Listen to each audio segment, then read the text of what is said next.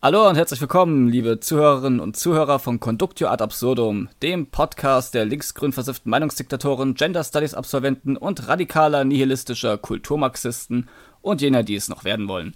Bei mir heute wieder zu Gast Levin. Hallo Levin. Moin. Und äh, gleich erstmal wieder zu Beginn ein bisschen Housekeeping. Warum es überhaupt so lange gedauert hat, bis wir die neue Aufnahme gemacht haben, ist ja jetzt doch schon wieder eine Weile her. Und äh, das lag hauptsächlich an technischen Problemen. Äh, um nicht zu sagen, an, an mir. Ja. Ich, ich hab verkackt. Ja, sagen wir es mal so, äh, wir haben unterschätzt, äh, wie groß so eine Aufnahmedatei mitten in der Aufnahme werden kann und dann war die Festplatte voll und Audacity hat das nicht verkraftet. Es ließ sich nicht wiederherstellen und die Aufnahme war dann eigentlich ziemlich gestorben und man kennt das ja, wenn so ein Projekt, das eigentlich funktionieren sollte, plötzlich so einen krassen Hänger hat und zwei Stunden Arbeit zunichte gemacht sind geht erstmal ein bisschen die Motivation flöten. Und ja, äh, wir haben halt dann gesagt, wir nehmen uns erstmal ein bisschen Zeit. Ich habe versucht, das Ganze nochmal als Solocast aufzunehmen, aber ich alleine bin, glaube ich, zu langweilig. Ich mache das lieber mit dem Levin zusammen. Und deswegen besprechen wir ein paar Sachen aus der letzten Aufnahme einfach jetzt äh, nochmal, nachdem auch ein bisschen Zeit vergangen ist, ähm, darüber zu reflektieren. Und ansonsten haben wir noch eine ganze Menge neuer Themen. Äh, Levin, womit wollen wir denn anfangen? Äh, ja, lass uns doch direkt mit dem Feedback äh, zum letzten Podcast anfangen, beziehungsweise ja, damit, was genau. wir dann nachholen wollen. Also wir haben äh, nämlich, und äh, ich finde das faszinierend, dass ich das jetzt schon zum, ich glaube, vierten Mal aufnehme. wir haben echt cooles Feedback bekommen äh, von, von einigen verschiedenen Quellen, unter anderem aber auch äh, sehr langes und sehr konstruktives, gut durchdachtes Feedback von einem Nutzer namens Serial Killer der Name, äh, der Schein trügt vielleicht. Und äh, ich habe jetzt mal, um das zu vereinfachen, die Fragen herunterdestilliert auf ihren Kern, auf die Kernaussage. Und die äh, arbeiten wir jetzt einfach mal ab, diese Liste. Die erste Frage wäre, hat die Rhetorik der Skeptiker, Trademark, Einfluss auf YouTube? Also auf YouTube insgesamt, nicht nur auf die restliche Skeptiker-Szene. Und was mit dieser Rhetorik gemeint ist, ist, glaube ich, ziemlich eindeutig. Also für mich zumindest, ist diese Skeptiker-Rhetorik eben das, das Ownen und das, das, dieses Bashing, Get Wrecked und so weiter, Gotcha, Checkmate, dieses äh, antagonistische, fast schon kompetitive, ähm, statt Marketplace of Ideas ist es mehr so eine Art Schlachtfeld of Ideas, wo es darum geht, den Gegner, der einen vernichten will, vorher fertig zu machen. Und äh, ich sehe auch, wie sich das in verschiedenen Bereichen und auf verschiedene andere Genres in YouTube definitiv auswirkt. Hm, ich würde sagen, ja schon, aber also mal aus äh, der deutschsprachigen Perspektive, ich weiß nicht, äh, ob das im englischsprachigen Raum genauso ist, aber das gab es ja auch schon vorher und wesentlich länger und in wesentlich höherem Ausmaß in dieser Meinungsblogger-Szene, also genau diese Kultur. Und ja, deshalb, das lässt sich da nicht so gut trennen, würde ich sagen. An sich würde ich natürlich schon sagen, dass das Einfluss äh, generell auf YouTube hat, wenn man sieht, dass äh, große YouTuber wie äh, Al-Blali zum Beispiel, die wissen ganz genau, äh, was da in der Skeptiker-Szene äh, vor sich geht und schauen sich das auch immer wieder an. Gerade im deutschsprachigen Be äh, Bereich ist nochmal ein äh, ja, Sonderfall dieser, dieses Drachen-Game, wo sich auch alle immer mal wieder einmischen. Und das hat schon Einfluss natürlich. Und das hat von den Themen, die da besprochen wird, äh, einen großen Einfluss, setzt das schon mal ziemlich den Ton äh, in vielen Debatten und auch von der Art zu kommunizieren, würde ich schon so sehen, ja. Ja, vor allem, ich äh, betrachte das ja auch, ähm, ich meine, das, das, das hat alles immer so eine gewisse Wechselwirkung und äh, sowas spiegelt sich dann zum Beispiel auch an den, äh, in den Fans von diesen Skeptiker-Kanälen auf Twitter zum Beispiel wieder. Ich habe nämlich jetzt auch in den letzten Wochen die ein oder den ein oder anderen Encounter gehabt mit der Schlummosphäre und äh, ich muss sagen, dass die in, ich sag jetzt mal, dem, was eventuell eine konstruktive, interessante Diskussion über ein gewisses Thema hätte sein können, dass eben genau diese Rhetorik und auch dieses Mindset, das damit einhergeht, stattdessen verwenden und versuchen jemanden, ja, fertig zu machen, bloßzustellen, lächerlich zu machen und so weiter, unabhängig davon, wie gut die eigentlichen Argumente sind, wenn diese überhaupt in diese Wertung mit einfließen. Ja, klar. Auf jeden, also auf Twitter hat es natürlich noch einen viel größeren Einfluss, würde ich sagen. Na gut, das ist immer eine Frage davon, in welcher Blase man sich befindet, aber das in den letzten Monaten äh, hat diese Skeptiker-Blase oder SIF-Twitter oder äh, ja, das ist ja nicht alles identisch, aber hat schon auch recht große Überschneidungen und das hat ziemlich um sich gegriffen, habe ich das Gefühl. Ja, was die Schlumosphäre angeht, ich hatte jetzt äh, eine Begegnung mit denen heute und ich muss sagen, dafür war es erstaunlich angenehm. Also es war größtenteils einigermaßen sachlich, wenn auch natürlich inhaltlich nicht ansatzweise sinnvoll in meinen Augen. Ich habe nur einmal gesagt bekommen, dass ich mich umbringen soll und oh. das auch eher im Scherz. Also ich finde, das ist eine gute Quote. oh ja, auf jeden Fall.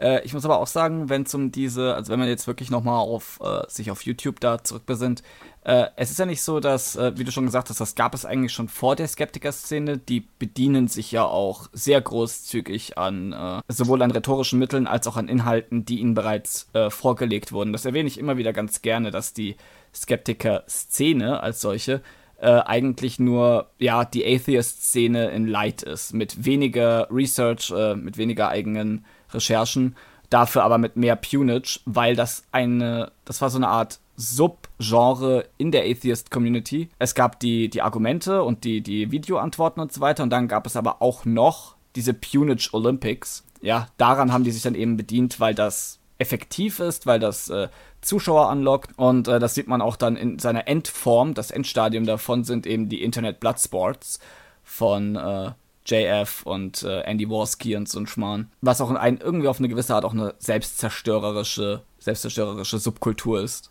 Ja, das auf jeden Fall. Also wie sich das jetzt im deutschen Raum wieder zersplittert hat, alles. Das ist ja lustig mit anzusehen, aber. Oh, dazu, dazu kommen wir noch. Was ich aber auch äh, faszinierend finde, ist, dass äh, diese, ich sag mal, ähm, dieser Style in einer subverted, also einer, einer, einer, umgekehrten oder in einer verbesserten Form eigentlich schon fast, auf der in Anführungszeichen linken YouTube-Seite, also von Leuten wie äh, Sean, ähm, H-Bomber Guy und so weiter, ContraPoints, dass das da übernommen wurde teilweise, aber eher in so einer Art Persiflage. Also so ein, das, was ihr könnt, können wir auch. Aber seht euch mal an, wie das aussieht, wenn man noch dazu Recherche betreibt, Quellen und gute Argumente hat. Was ich eine positive Entwicklung äh, finde. Selbst der Dr. Lehman hat ja gesagt, dass die linke Szene den äh, Skeptikern nach und nach das Fahrwasser abfährt. Und äh, ja, das also das finde ich ziemlich begrüßenswert. Ja, gut, klar, äh, völlig zu Recht. Also das Video vom Lehman ist ziemlich gut. Äh, und er sagt ja auch, die treibende Kraft dahinter wird wahrscheinlich einfach sein, dass das Skeptiker-Game langweilig wird auf Dauer. Also zu sagen, äh, SJWs sind scheiße, das ist einfach nicht allzu lange spannend, genauso wie äh, religiöse Menschen sind dumm nicht allzu lange spannend ist.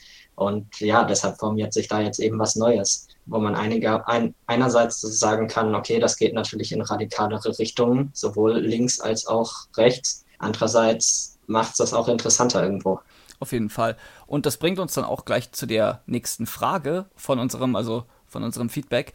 Und zwar der Widerspruch in der Rhetorik gegenüber dem kritischen Anspruch, den die Leute zumindest nach außen hin tragen. Es geht ja immer um konstruktive Diskussionen, angeblich, und äh, darum, andere Leute von Meinungen zu überzeugen und gute Argumente vorzutragen und so.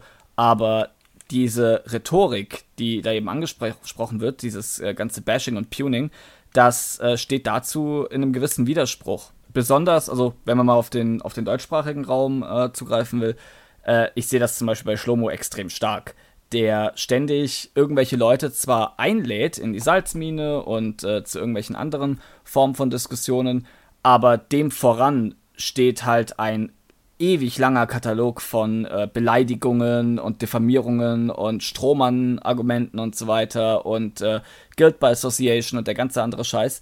Und äh, das wird dann halt diesem angeblichen kritischen Anspruch in meinen Augen nicht gerecht, wenn du wirklich von vornherein so in das Game einsteigst. Hm, okay, also in unserem speziellen Fall, also äh, uns hat er ja auch quasi eingeladen, äh, muss ich jetzt mal dazu sagen, dass er erstaunlich fair war.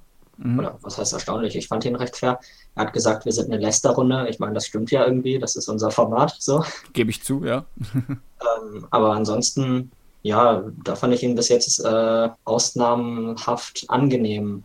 Aber jetzt zum Beispiel in Bezug auf, auf äh, das, sagen wir das Paradebeispiel, äh, Leute Reich wie Anders. Röntgen, Reich Anders, oh, ja. Dr. Rand und so.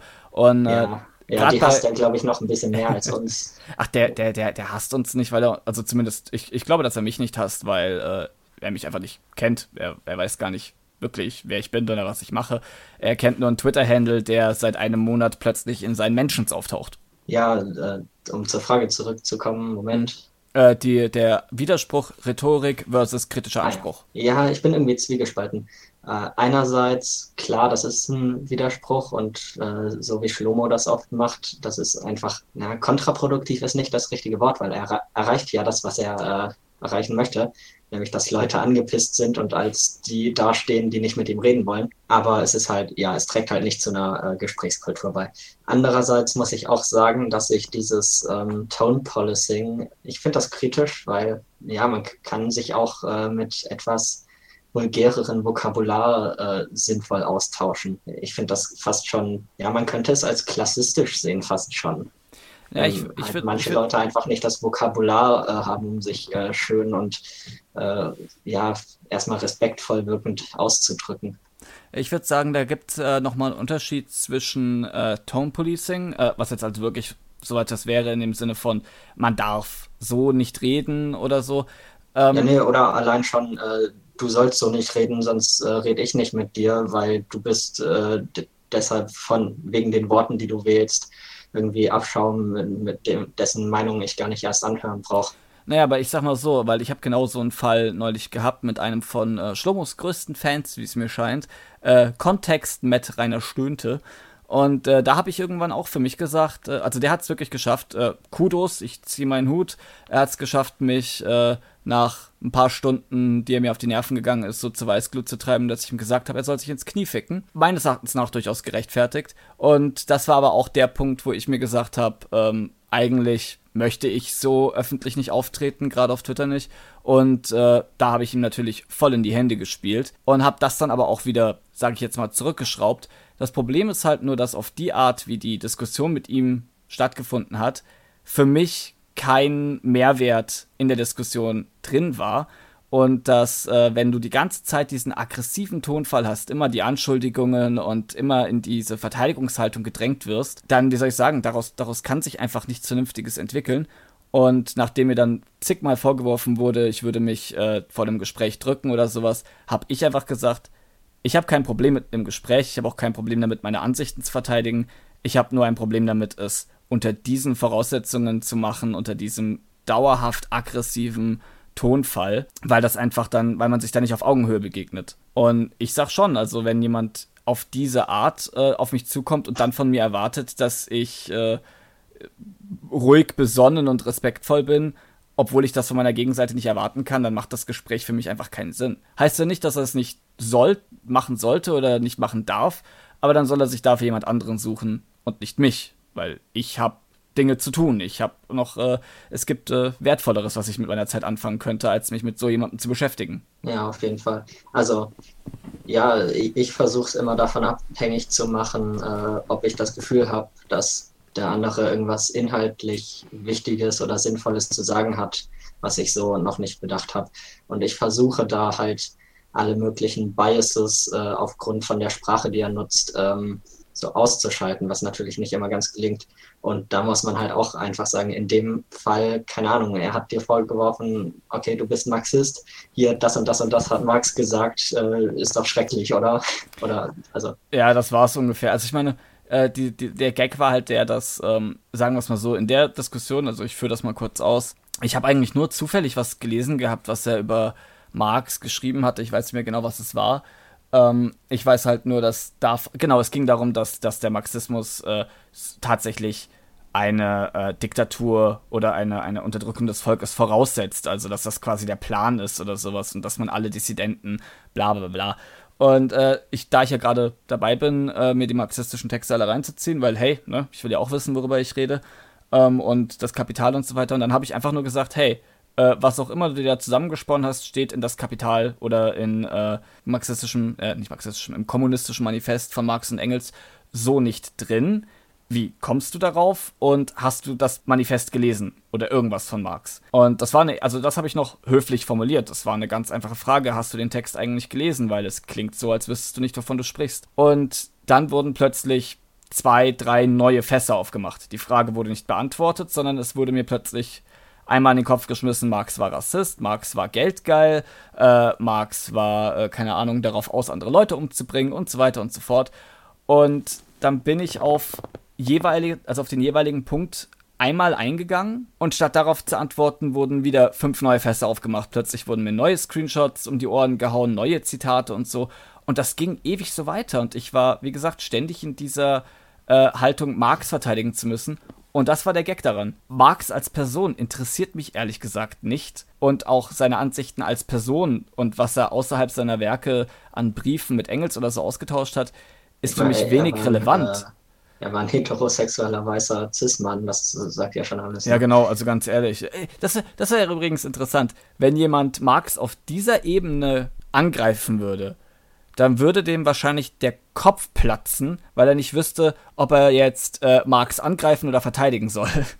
Ähm, also, was heißt würde? Du sagst das so im Konjunktiv und die Kritik wird angebracht äh, von ja, queer-feministischer bzw. anarcho-feministischer Seite größtenteils. Ja, gut, das aber ich schon mehrmals gelesen. Davon, davon halte ich ehrlich gesagt nicht viel. Äh, und überhaupt, wie gesagt, sich mit der Person Marx auseinanderzusetzen, ist äh, vergebliche Liebesmühe, finde ich, weil es äh, viel mehr um das geht um, die, um das Theorem, um die, äh, um eben das kommunistische Manifest, um die Kap Kapitalismusanalyse, um äh, linke Utopien und so weiter. Und vor allem, und das ist was, das ich jedes Mal betone und was trotzdem ständig ignoriert wird, du kannst diese Werke heute nicht mehr zu 100% übernehmen und dann hoffen, dass du das implementieren kannst. Natürlich ist das eine ewig lange Baustelle und du musst halt gucken, du musst es an den heutigen Zeitgeist anpassen, an die neuen technologischen Möglichkeiten. Du musst äh, viele Begriffe, die darin verwendet werden, musst du neu interpretieren oder neu definieren, wie zum Beispiel, was ist die Arbeiterklasse und so, ähm, weil Marx eben ein ganz anderes, ein eben 19. Jahrhundert-Bild davon hatte und wir jetzt im 21. Jahrhundert sind, dass es nach 200 Jahren mal an der Zeit für ein Update ist, steht gar nicht zur Debatte aber trotzdem funktioniert für mich zumindest das Grundgerüst des Ganzen noch, eben die Kapitalismuskritik und der Gedanke einer neuen Klassenidentität. Und wollen wir dann das Fass aufmachen und ich frage dich mal, ob du jetzt Post- oder Neomarxist bist? Ich bin Post-Neomarxist. Und, okay, und Neo-Postmodernist. Ja, Gut. Ja, ich meine, ganz ehrlich, auch äh, das ist auch so eine Sache eben, äh, ich verstehe durchaus äh, Kritik am Kommunismus und am Marxismus. Ich meine, äh, man muss ja nun mal ein Geschichtsbuch aufschlagen und nachlesen, was passiert ist. Ähm, ja, also ich würde weitergehen und sagen, ich teile, äh, äh, teile der Kritik an Marx und äh, äh an ja. Marxismus und Kommunismus. Selbstverständlich. Aber ähm, man muss auch, wenn man, sage ich jetzt mal, ähm, diese Sachen kritisieren möchte, muss man das vernünftig und auch differenziert machen. Leninismus ist nicht dasselbe wie Stalinismus, ist nicht dasselbe wie Marxismus, auch wenn es Parallelen und gemeinsame Ideen gibt, gibt es trotzdem umso mehr Unterschiede, äh, weswegen sich die Sachen ja auch so entwickelt haben, wie sie passiert sind. Genauso wie du Maoismus damit auch nicht vergleichen kannst. Ähm, aber das ist jetzt, ja, das ist ein ewig, ewig tiefes Fass und äh, darüber können wir dann auch nochmal äh, gerne nochmal in einer anderen Runde quatschen.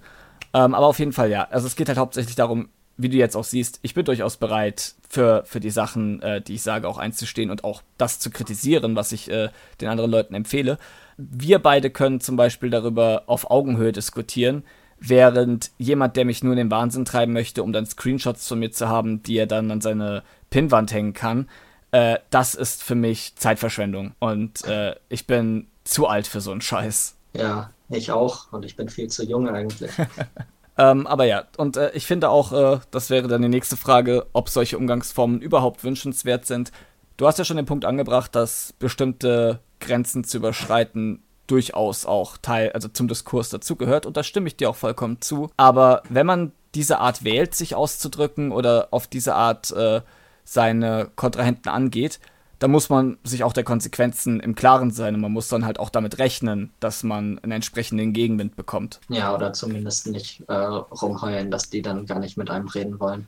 Ganz genau. Ähm, dann kommen wir mal zu, ha, zu Schlomo nochmal. Wer hätte es gedacht? Und zwar äh, wurde uns auch die Frage gestellt, ist die vulgäre Analyse ein schädlicher Demagog? Hm, also Demagoge ist er auf jeden Fall. Das, das kann man so ziemlich unkontrovers, glaube ich, sagen. Ich glaube nicht mal, dass er da widersprechen würde.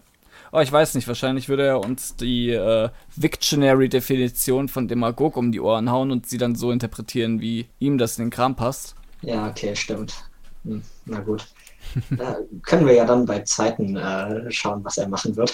Ähm, Bezeichnet im abwertenden Sinn ideologische Hetze, besonders im politischen Bereich. Ja, nee, doch, definitiv. Er ist ein Demagog. Ja, also klar, sein ganzer Stil basiert darauf, ähm, möglichst appealing zu sein für Leute, die sich jetzt halt einfach nur auf einer Basis mit Politik beschäftigen. So, das ist meine Meinung und ich möchte bitte, dass ich die im öffentlichen Raum mal wieder irgendwo höre, weil ja, er ist halt so der, die typische Plattform für alle, die sich ansonsten ziemlich disconnected vom öffentlichen Diskurs führen, weil halt deren Meinung zu Recht nicht so oft vertreten wird. Ja, sein ganzer Stil basiert darauf, diese Leute zu erreichen und dementsprechend ist er ein Populist und auch ein Demagoge.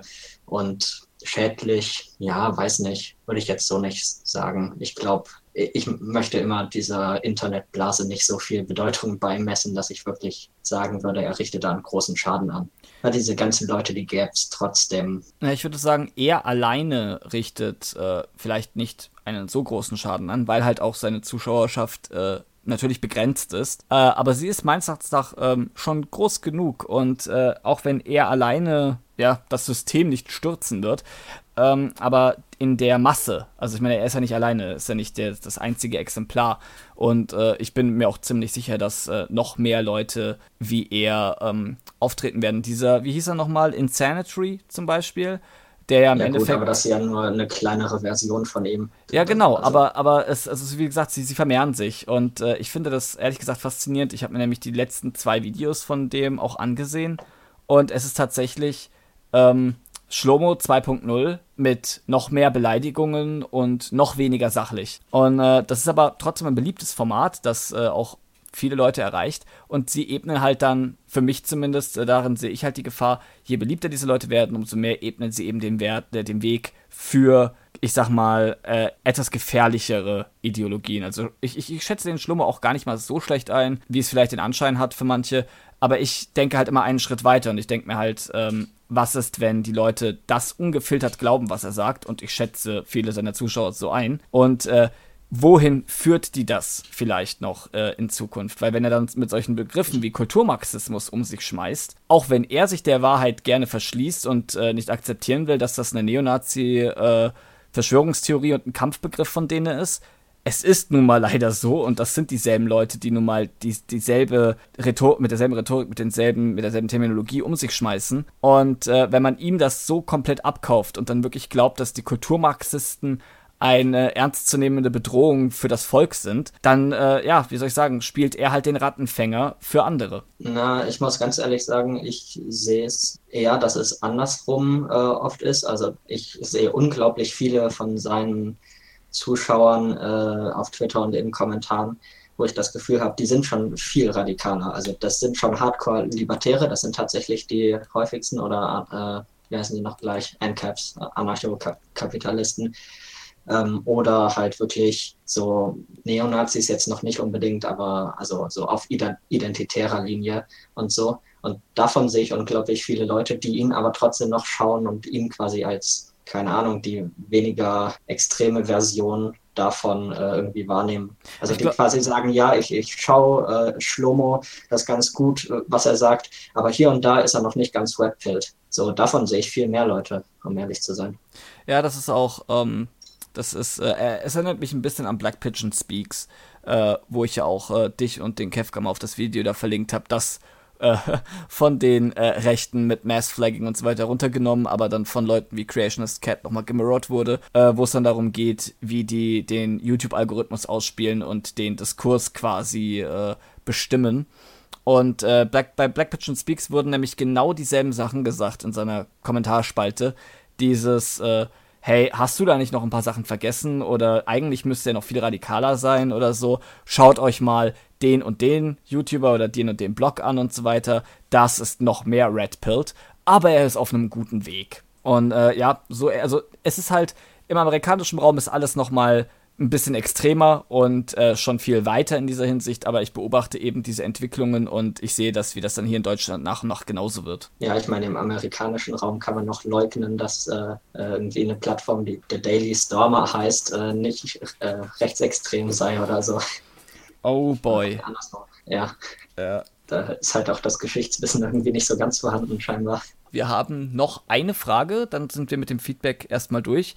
Und zwar zum Thema Race Realism. Das, da gehen wir jetzt mal ausnahmsweise von Schlummo weg, weil darüber haben wir ja schon mal geredet. Und zwar geht es jetzt halt darum, ob äh, die wissenschaftliche Methodologie ohne eine zugrunde liegende Ethik menschenfeindlich werden oder zumindest dazu missbraucht werden kann. Ähm, zum Beispiel eben Statistiken oder sowas, die ohne ein entsprechendes moralisches Framework, durch die man die durch betrachtet, ja, zweckentfremdet werden können. Wie siehst du das? Heilige Scheiße, da machst du ein Fass auf. oh je, da muss ich tief in meine Philosophie eintauchen.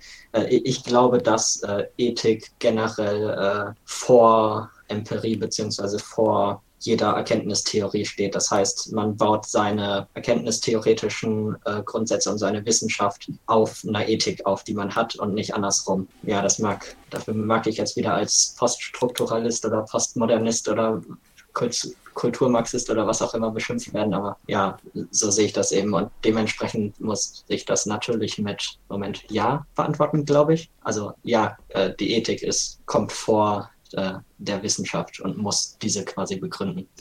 Du siehst aber auch, hoffe ich, das äh, Problem, das damit einhergeht, nämlich äh, wenn du die Ethik dem Ganzen voranstellst oder die sogar als, als Fundament für das Ganze nimmst, was ist, wenn das ethische Konstrukt, das du hast, äh, selbst schon fehlerhaft und lückenhaft ist? Ja, natürlich. Dann äh, kommt natürlich äh, was an, äh, ja, da kommen natürlich andere Ergebnisse raus. Aber ich meine, also was ich meine, ist, du stellst dir in der Ethik ja eben die Frage, äh, letztendlich, wie Kant es formuliert hat, äh, was soll ich tun? Also letztendlich, ja, muss man das ergänzen zu, was soll ich tun, wenn ich ein bestimmtes Ziel erreichen möchte, meiner Meinung nach. Also es gibt keine absolute Moral, sondern halt so, ich setze mir ein höchstes Ziel, zum Beispiel Freiheit oder Zufriedenheit aller Menschen oder was auch immer, und äh, danach muss ich handeln. Und dann ist Wissenschaft ein, äh, ein äh, Instrument, um dieses Ziel zu erreichen. Aber ähm, ich finde den Nachteil, den die Ethik in diesem Bereich hat, im Vergleich zu äh, wissenschaftlicher Erkenntnisgewinnung, ist der, dass die, äh, man sagt ja, ähm, die Wissenschaft, also Scientific Enterprise, dieses ganze Konstrukt ist etwas, das sich äh, automatisch in einer gewissen Hinsicht selbst reguliert und selbst verbessert. Ähm, was halt, was man von Ethik so unbedingt nicht behaupten kann. Ethik muss immer, ich sag mal, extern angestoßen werden, damit es sich äh, verändert, wohingegen Wissenschaft eben diesen selbstverbessernden Mechanismus hat, dadurch, dass eben immer weiter Wissenschaft betrieben wird und äh, etabliertes wieder verworfen werden kann, was ja, bei Ethik wesentlich schwieriger ist. Ähm, das, äh, also in der wissenschaftlichen Methode, das funktioniert immer nur unter einem bestimmten Paradigma. Ähm, also du kannst äh, es ohne Probleme haben, dass äh, die Wissenschaft sich jahrelang, jahrzehntelang, jahrhundertelang quasi auf der Stelle bewegt und oder kleine Verbesserungen überall am System hat. Und, und dann kommt ein Einstein daher und sagt, ups, äh, ist alles relativ irgendwie und dann bricht das alles, was man bisher hatte, mehr oder weniger zusammen und man muss es neu aufbauen. Und dementsprechend, weiß ich nicht, ich würde auch ähm, ja, wissenschaftlichen Fortschritt nicht als sowas Lineares unbedingt ansehen. Ja, aber wenn du jetzt zum Beispiel, äh, wenn du jetzt dasselbe versuchst, also das, ich finde, das ist eine gute Sache, dass äh, das alles so umgestoßen werden kann, weil, ähm, also wirklich, gerade wie du jetzt zum Beispiel sagst, Einstein als Beispiel, ähm, wir würden nämlich immer noch auf der Stelle treten, wenn es nicht einem oder mehreren Leuten möglich gewesen wäre, die etablierte Wissenschaft entsprechend anzugreifen. Ähm, aber sobald du die. Ja, aber das ist auch, äh, ob das funktioniert und ob dann genug Leute äh, einen glauben und diese Idee für sinnvoll halten, das ist mehr oder weniger Zufall. Also Einstein wurde dann in dem Moment ernst genommen, als tatsächlich ähm, dann äh, die äh, Gravitations, äh, also die Beugung von Licht aufgrund von Gravitation nachgewiesen werden konnte, weil zufällig gerade eine Sonnenfinsternis, glaube ich, war. Und also ja, aber gut, ich meine, das ich glaube, äh, es ist wesentlich natürlich. mehr vom Zufall äh, und von einzelnen Personen äh, und wie gut sie Theorien rüberbringen können, ab, abhängig als jetzt, als man vielleicht glauben mag oder sich wünschen würde. Ja, aber es ist, also, das würde ich jetzt nicht unbedingt sagen. Ich meine, natürlich hast du die Beweislast äh, auf dir, auf die Last, wenn du versuchst, irgendetwas umzustoßen. Aber äh, was ich halt sehe, ist im Verhältnis zur Ethik jetzt dazu, äh, wie unendlich schwierig es ist, ähm, ich sag mal, festgefahrene ethische Dogmen zu ändern. Nimm mal als Beispiel äh, Euthanasie, zum Beispiel Sterbehilfe, ähm, Selbstmord ist auch so ein Thema, äh, die schon schwer genug überhaupt anzusprechen sind, geschweige denn sich äh, auf etwas zu einigen, was in der Richtung äh, richtig wäre.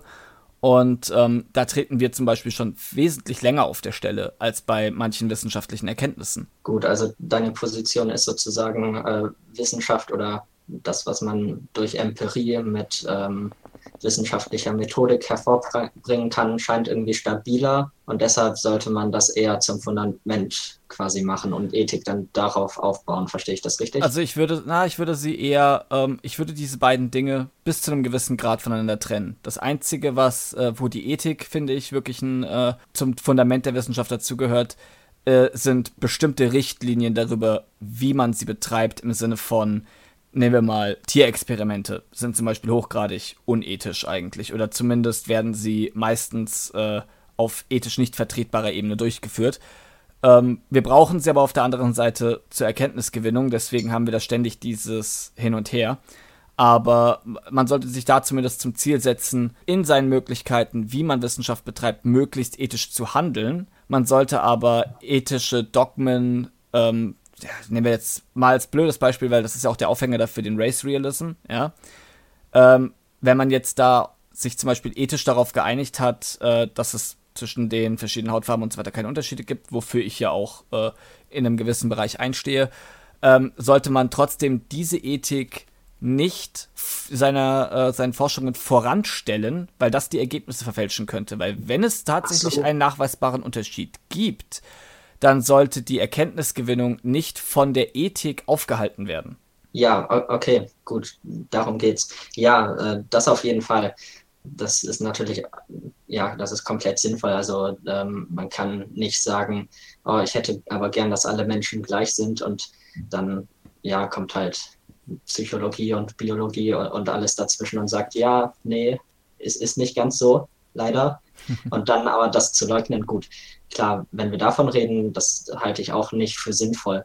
Ähm, was ich nur meine ist, du brauchst einen ethischen Grundsatz, du brauchst Ethik quasi als Motivation. Ähm, zum Beispiel, äh, ich möchte, ähm, ja, mein Grundsatz wäre möglichst große Zufriedenheit für alle Menschen. Und dahingehend äh, betreibt man dann Forschung, um bessere Technologie ähm, hervorzubringen, um äh, ja kulturelle ähm, Strukturen und Prozesse besser zu verstehen, um Psychologie und wie Menschen ticken besser zu verstehen, um dieses Ziel zu erreichen. Das ist das. Aber dann, also dann setzt du im Endeffekt, was du meinst, ist eher die Motivation, um Forschung zu betreiben, aber jetzt nicht, dass die Ethik direkt in den Forschungsprozess als solchen eingreift. Ähm, ja, ich denke, das kann man so sagen. Ich bin halt der Überzeugung einfach, dass je besser man die Realität äh, versteht äh, oder das, was wir als Realität wahrnehmen, ähm, desto besser äh, und informiertere Entscheidungen kann man treffen und deshalb desto ja, sinnvoller können wir Politik betreiben und können wir mit, mit Menschen äh, umgehen und so weiter. Also vielleicht noch als kleinen Einwurf, was natürlich wichtig ist, ist, dass wenn man dann seine wissenschaftlichen Ergebnisse hat, dass man dann eben ein funktionierendes ethisches Gerüst hat, um diese zu interpretieren und auszuwerten. Äh, weil das ist immer das, wovor ich ein bisschen, ich sag jetzt mal, Angst habe, oder Angst ist nicht das richtige Wort, sondern eher, ähm, es ist die Frage, die ich mir stelle, wenn ich mich zum Beispiel mit einem Race Realist, äh, da hatte ich jetzt auch in letzter Zeit ein paar Diskussionen zu dem Thema, wenn ich mich mit denen darüber unterhalte und die ständig auf die Unterschiede zwischen den Hautfarben pochen und darauf, dass eben zum Beispiel wirklich Menschen unter in Rassen getrennt werden und so weiter. Wir hatten ja auch die Diskussion mit der Subspezies. Das war ein, äh, ein ewig langes, äh, ewig langes Martyrium. Und äh, da stelle ich mir halt immer eine Frage. Und zwar, was ist, wenn sie recht hätten, was sie nicht haben, aber was wäre die Konsequenz daraus? Weil letzten Endes bringen uns ja die, äh, bringt uns ja die Erkenntnisgewinnung nichts, wenn wir damit nichts anfangen. Und ich frage mich halt immer, welche Konsequenzen gäbe es denn, wenn äh, diese Leute recht hätten? Was fordern die dann? Äh, wenn sich jetzt zum Beispiel tatsächlich herausstellen sollte, dass äh, weiße und schwarze genetisch so unterschiedlich ist, sind, dass man von einer Subspezies sprechen könnte, kann man nicht, ist nicht so. Aber wenn es so wäre, äh, was ist dann das, was ist dann der nächste Schritt? Was schließen wir dann daraus? Äh, wie gehen wir dann damit um?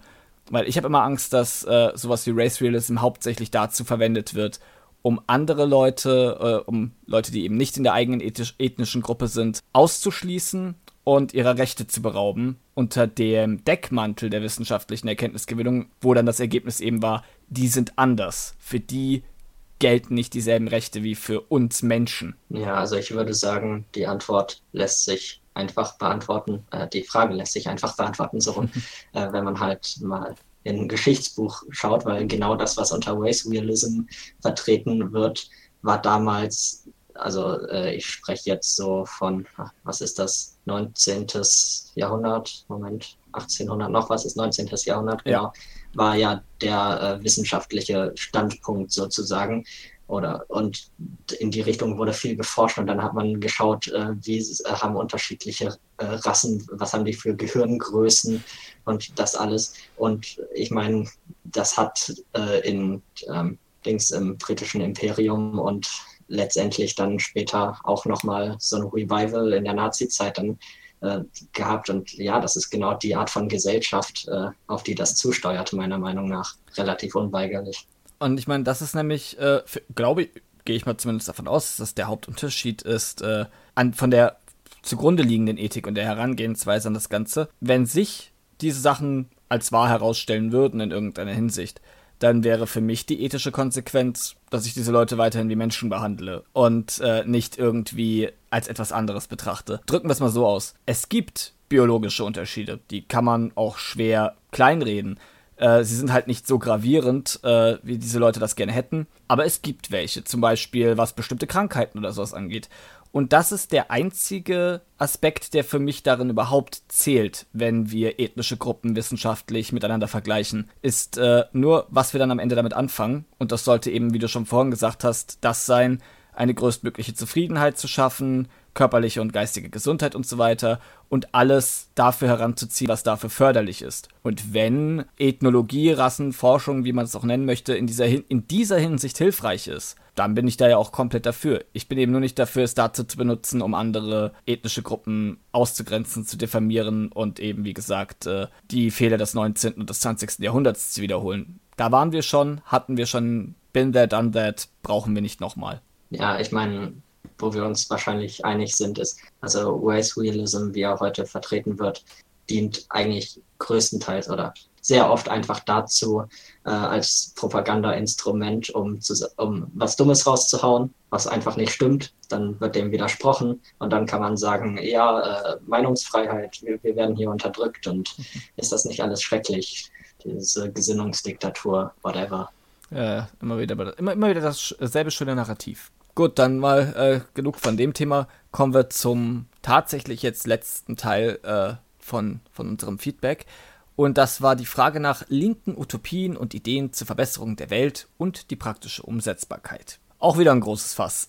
Warte, habe ich das falsch im Kopf? Ich meine, er hatte geschrieben, ohne die praktische Umsetzbarkeit zu beachten, sondern, oder? Moment.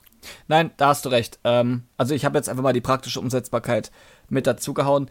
Ähm, okay. Aus einem ganz bestimmten Grund. Ich verstehe, worauf äh, unser Serienmörder hina hinaus wollte. Und zwar eben, dass linke Utopien eben große Ideen für sich dastehen und etwas sind, das im Endeffekt, äh, wie sagt man, äh, nicht tangentiell, sondern das andere, asymptotisch äh, zu betrachten sind, dass man sich der Sache annähert, auch wenn man weiß, dass man sie nie zu 100% erreichen kann. Solche Ideen wie Weltfrieden und Gleichberechtigung und der ganze andere Kram, dass das zu 100% nicht funktioniert, heißt ja nicht, dass man nicht darauf hinarbeiten sollte.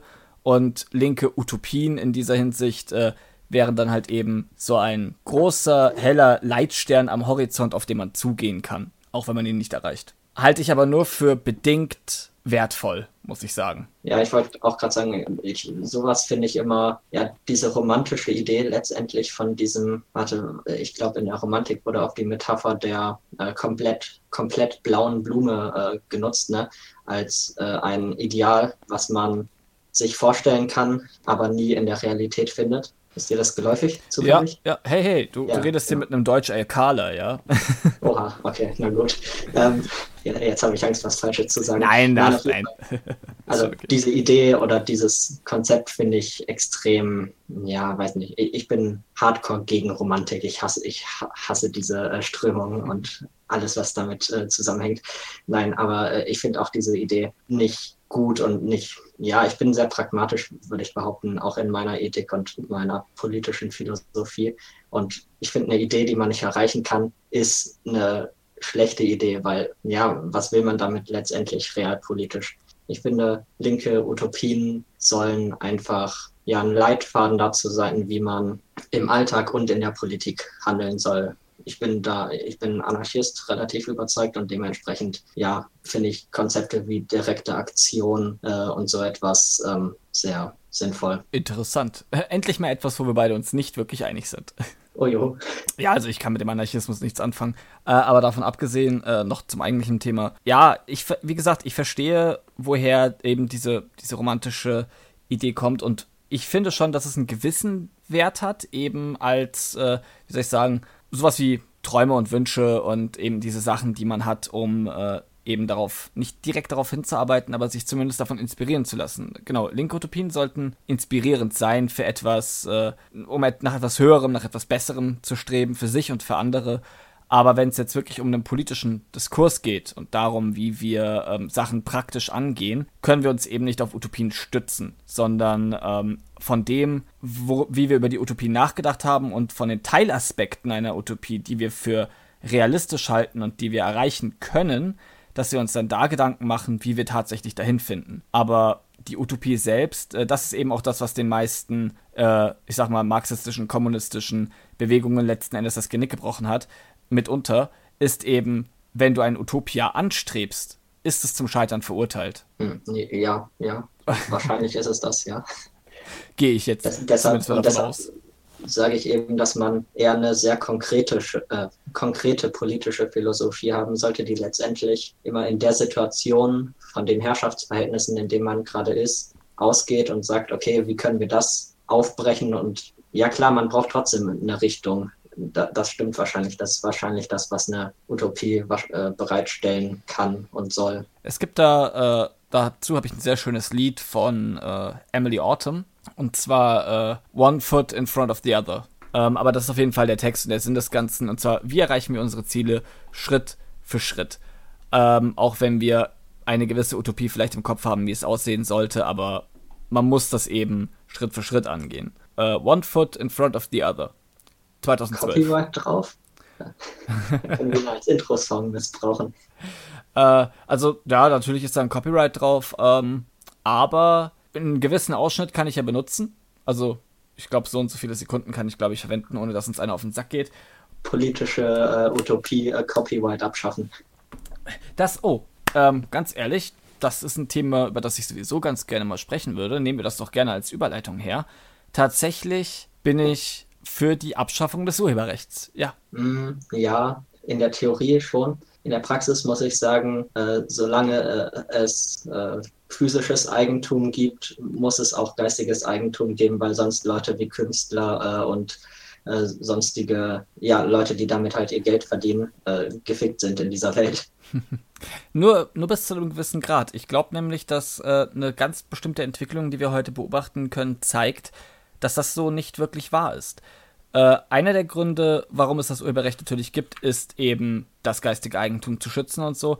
Und äh, ich sehe immer wieder, dass das nicht funktioniert. Ganz ehrlich, das Urheberrecht kann nicht mithalten mit dem, äh, sowohl mit dem, äh, dem Willen der Bevölkerung, es zu umgehen und äh, mit den technologischen Möglichkeiten, die wir dazu haben. Siehe okay. Piraterie im Internet und so weiter.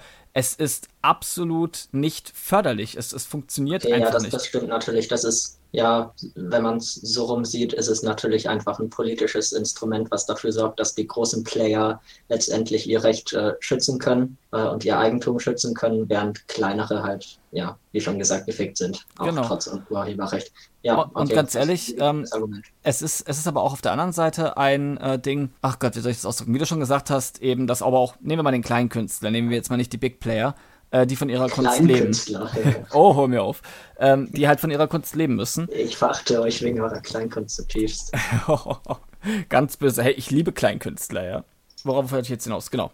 Ähm, Entschuldigung. Kein Problem. Die Leute, die halt ihre Kunst verkaufen, ja. Ich sehe das äh, wesentlich effektiver, sag ich jetzt mal, mit Leuten, die ihre Kunst gar nicht verkaufen, sondern ihre Kunst kostenlos zur Verfügung stellen und äh, für alle, die es äh, gerne sehen und haben möchten und äh, sich stattdessen dann crowdfinanzieren lassen. Das kann, also unter dem Gesichtspunkt kann es sogar in einem kapitalistischen System funktionieren, kein Urheberrecht zu haben, weil ähm, die Kunst ist dann da. Es ist da, wenn du es veröffentlicht hast. Jeder kann es haben, jeder kann es benutzen, jeder kann was damit machen. Und ähm, man bezahlt den Künstler nicht für die einzelnen Werke, sondern man bezahlt ihn dafür, dass er weiterhin Kunst schafft. Und dann ist es auch egal, wer sie klaut oder kopiert oder sonst irgendetwas damit macht, weil derjenige, der klaut und kopiert und weitervertreibt, der kann das zwar gerne machen, aber er ist nicht der Künstler. Er kann das nicht auf die Art replizieren. Er kann nicht ein neues Kunstwerk schaffen, das genauso ist. Das kann nur der Künstler und deswegen sollte das Geld nicht an die Produkte, an die Kunstwerke selbst gehen und dann über Umwege zum Künstler, sondern direkt. Zum Beispiel über Patreon oder Spenden oder sonst irgendetwas. Und ich sehe, dass, dass das wesentlich effektiver ist. Ja, ja, doch, muss ich tatsächlich auch sagen, sehe ich dann auch so. Ähm, vielleicht noch als ergänzendes Argument ist, dass es wesentlich mehr im Einklang mit der postmodernen Kultur, die wir aktuell haben, dieses ständige neu aufgreifen und zitieren und was Neues daraus machen, irgendwie verwursten äh, und so weiter. Ja, ja, ich meine, Kunst war eigentlich, wenn man ganz ehrlich ist, auch nie etwas anderes als das Wiederverwerten. Und ja, aber es ist. Ähm, Umdrehen von neuen, äh, von alten. Die, die neuen Ideen sind äh, meistens die alten Ideen mit einem Twist. Ja, wahrscheinlich, aber es ist halt ähm, sich selbst bewusster geworden. Also, dass es genau das ist im Vergleich zu äh, vergangenen Epochen, würde ich sagen. Aber ich bin kein Kulturhistoriker, deshalb äh, ähm, lass uns das Fass jetzt nicht aufmachen. äh, was ich vielleicht äh, für den Zuhörer ans Herz legen kann, äh, der der englischen Sprache mächtig ist, ist ähm, das neueste Video von Eric Texan, also Eric mit C und Texan T-A-X-X-O-N. Äh, verlinke ich auch mal gerne nach unten das Video, wo er eben über genau das Thema auch spricht. das ist ja jemand, der auch von seiner Kunst lebt und der Urheberrecht und sogar Originalität ablehnt. Und wie er das begründet, ist sehr faszinierend. Also, liebe Zuhörer, das lege ich euch mal ins Herz. Schaut und hört euch das mal an, wenn euch das Thema interessiert. Ich glaube, ich habe das Video noch gar nicht gesehen, jetzt, wenn du es so beschreibst. Ich meine eigentlich, ich hätte vieles von dem äh, durchgeschaut, als ich ihn entdeckt habe. Wann war das? Hm, auf einen Monat her, vielleicht. Ah. Ja, genau. Wenn ich einfach nur Eric Ach. eingebe, dann finde ich es bestimmt.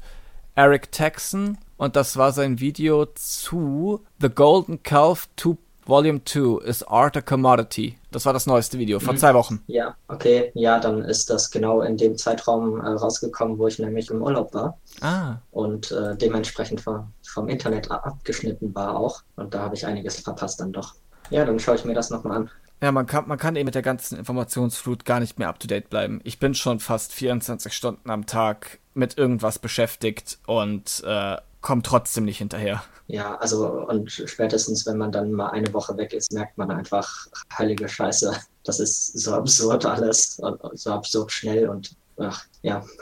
Aber hat, hat gut getan auf jeden Fall. Was war denn das letzte Buch, das du zu Ende gelesen hast? Zu Ende gelesen? Ja. Moment lese gerade irgendein so Kinderbuch von, also ich lese immer zwei gleichzeitig, einmal irgendwas Fiction-mäßiges und einmal Sachbuch halt oder Philosophie oder irgendwas. Jetzt weiß ich gerade nicht, was ich vor diesem Kinderbuch von Kai Meier, äh, was ich gerade lese, hatte. Was, was ist denn das für ein Buch? Die Flusskönigin oder sowas in die Richtung. ich, ich müsste. Kai Meier ist einfach ein toller Autor und ich wollte mal wieder mich zurückversetzen. Nö, ich meine, warum nicht? Warum nicht? Ah ja, genau, äh, Neuromancer. Oh, was, worum geht's da? Ähm, das ist, ich meine, äh, äh, es ist so ziemlich das erste ähm, Buch, was so in dieser äh, Cyberpunk, äh, in diesem Cyberpunk-Genre rausgekommen ist, also was auch die, das ganze Genre extrem geprägt hat. Es geht letztendlich um einen, ja, Cowboy-ähnlichen Charakter, der halt einen Auftrag bekommt von ja, jemanden, der sich dann später als Teil einer KI herausstellt und äh, der Auftrag besteht darin, diese KI zu befreien. Und ja, es ist äh, echt interessant und vor allem witzig zu sehen, wie in diesem Buch schon die ganzen Themen und die ganzen, das ganze Vokabular eigentlich schon,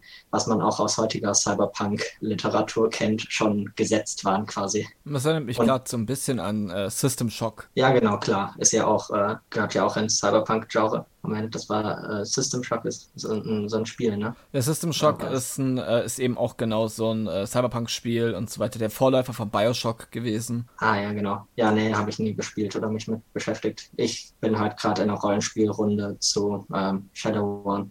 Oh, cool. Was ja letztendlich, äh, ja, Cyberpunk äh, alles zusammengefasst, was es irgendwie gibt in diesem Genre, plus noch äh, Fantasy-Rassen äh, mhm. ist und Magie und oh Gott, es, es ist so viel. Aber ja, ist cool auf jeden Fall. Und deshalb wollte ich halt eben auch mal Primärliteratur, was das angeht, lesen. Die ist auch und, ja, wahnsinnig faszinierendes äh, Feld. Ja, auf jeden Fall, klar. Also, ähm, was ich jetzt halt mir in der letzten Zeit reingezogen habe, ich habe quasi jetzt, wo ich jeden Tag eine Stunde zur Arbeit und wieder eine Stunde zurückfahre, habe ich mir halt gedacht, komm, füllst du die Zeit mit Büchern und habe meinen äh, bibliophilen Trieb wiederentdeckt und äh, fresse jetzt gerade ein Buch nach dem anderen. Und die letzten paar Bücher, die ich mir jetzt gekauft habe, äh, drei Stück mittlerweile von äh, Slavoj Žižek und äh, noch ein bisschen was von Richard David Precht und äh, Nietzsche. Also Philosophie hauptsächlich, äh, teilweise Primärliteratur, teilweise Sekundärliteratur. Und gerade Žižek, über den wollte ich halt, ja, heute auch mal ein bisschen quatschen, weil der es mir echt angetan hat. Schon lange nicht mehr von einer einzelnen Person so begeistert gewesen wie von Zizek. Vor allem, weil er wirklich der, der linke Dissident ist, könnte man sagen. Moment, lass mich äh, kurz versuchen, das einzuordnen. Der gehört in die ganze äh, existenzialistische Richtung. Davon, davon, davon würde ich fast schon ausgehen. Also zumindest, wenn ich mir ansehe, wie viele äh, Parallelen zwischen mir und Zizek gibt, würde ich schon sagen, ich meine, ich bin ja auch existenzialistischer Nihilist. Aber er ist, äh, also er ist hauptsächlich, er ist äh, Marxist und Kommunist, allerdings eben auch realistisch. Also das heißt, er äh, kritisiert natürlich auch diese Werke und äh, er spielt nicht herunter, wie der Kommunismus sich im 20. Jahrhundert entwickelt hat. Und er sagt auch, wir brauchen gar nicht erst, wenn wir nach Lösungen schauen, äh, uns den Stalinismus und den Leninismus als äh, Vorlage anzusehen, sondern vielmehr. Das heißt, er, er, ist kein Tanky, um es mit heutiger Internetsprache. Äh Holy fucking shit, natürlich ist er kein Tanky. ja. Aber er ist auch der, äh, wofür ich ihn sehr schätze, ähm, vor allem weil er mir auch ein bisschen äh, Mut wieder daran gemacht hat, ein bisschen stärker gegen die eigenen Reihen zu kritisieren weil er ist ein sehr starker Kritiker der aktuellen Linken, sage ich jetzt mal. Also das heißt sowohl der amerikanischen Linken als auch der europäischen Linken. Die, die Partei in Deutschland, die Linke, ganz speziell sogar. Und ähm, es ist übrigens faszinierend auch, wie gut dieser Mann sich in diesen ganzen Bereichen auskennt. Also der ist nicht, äh, der kommt aus Jugoslawien ursprünglich, äh, spricht aber auch Deutsch, spricht Englisch, spricht einen Haufen Sprachen, ist ständig unterwegs, gibt Lesungen und so. Und ich finde, es ist fast schon ein Verbrechen, dass ich erst in den letzten zwei Monaten überhaupt von diesem Mann erfahren habe. Vor allem, weil er seit Jahren schon so viel macht einfach. Ähm, ich, ich weiß nicht, wie er es geschafft hat, unter meinem Radar zu verschwinden. Jetzt hört YouTube nicht mehr auf, damit mir seine Videos vorzuschlagen. Ja, das ist ja immer so. Ein Zizek-Video zu Ende geguckt und jetzt ist meine ganze, meine ganzen Empfehlungen sind, also jedes zweite Video ist irgendwas mit ihm. Äh, ich kann aber auf jeden Fall, also es gibt sehr vieles, es gibt viele kurze Sachen, es gibt ganze einstündige, zweistündige äh, Reden und Debatten und Diskussionen mit ihm. Interessante Sachen auch mit ihm und Julian Assange zusammen zum Beispiel. Ähm, mit anderen Philosophen und so. Und er wird tatsächlich äh, als der gefährlichste Philosoph des Westens bezeichnet. Von? Von, von linken Philosophen tatsächlich. Ah, okay. Witzig.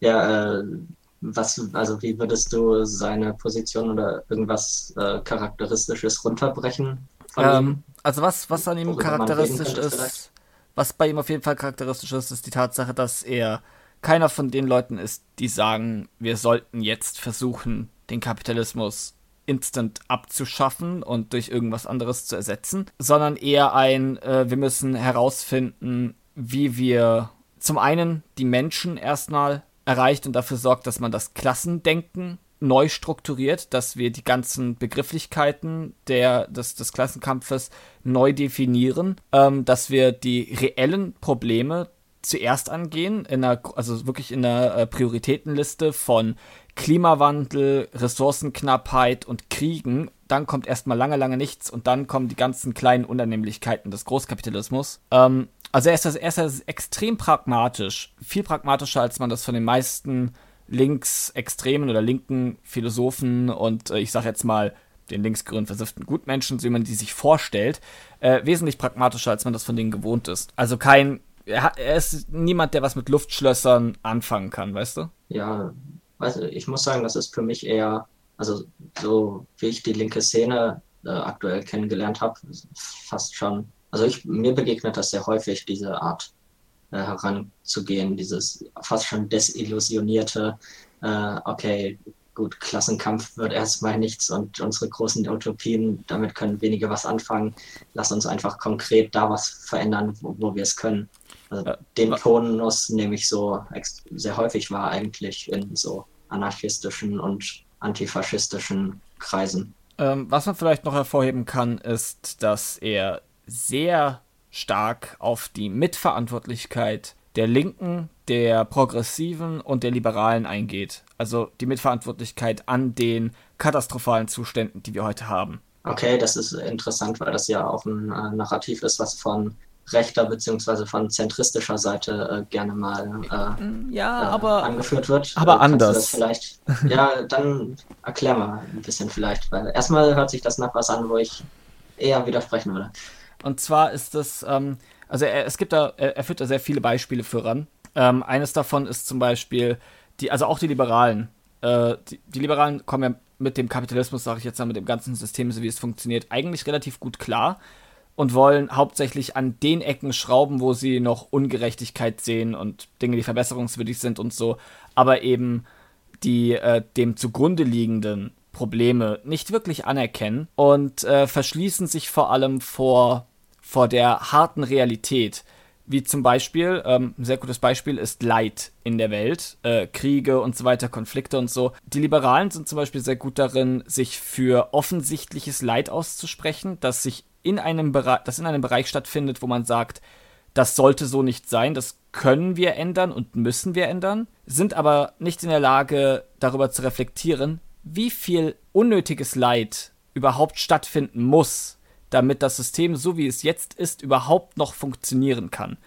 Äh, nehmen wir als Beispiel mal, wie wir bis zum heutigen Tag den afrikanischen Kontinent ausbeuten und dort bewusst Konfliktherde schüren oder aufrechterhalten oder eine, ähm, eine Stabilisierung tatsächlich verhindern.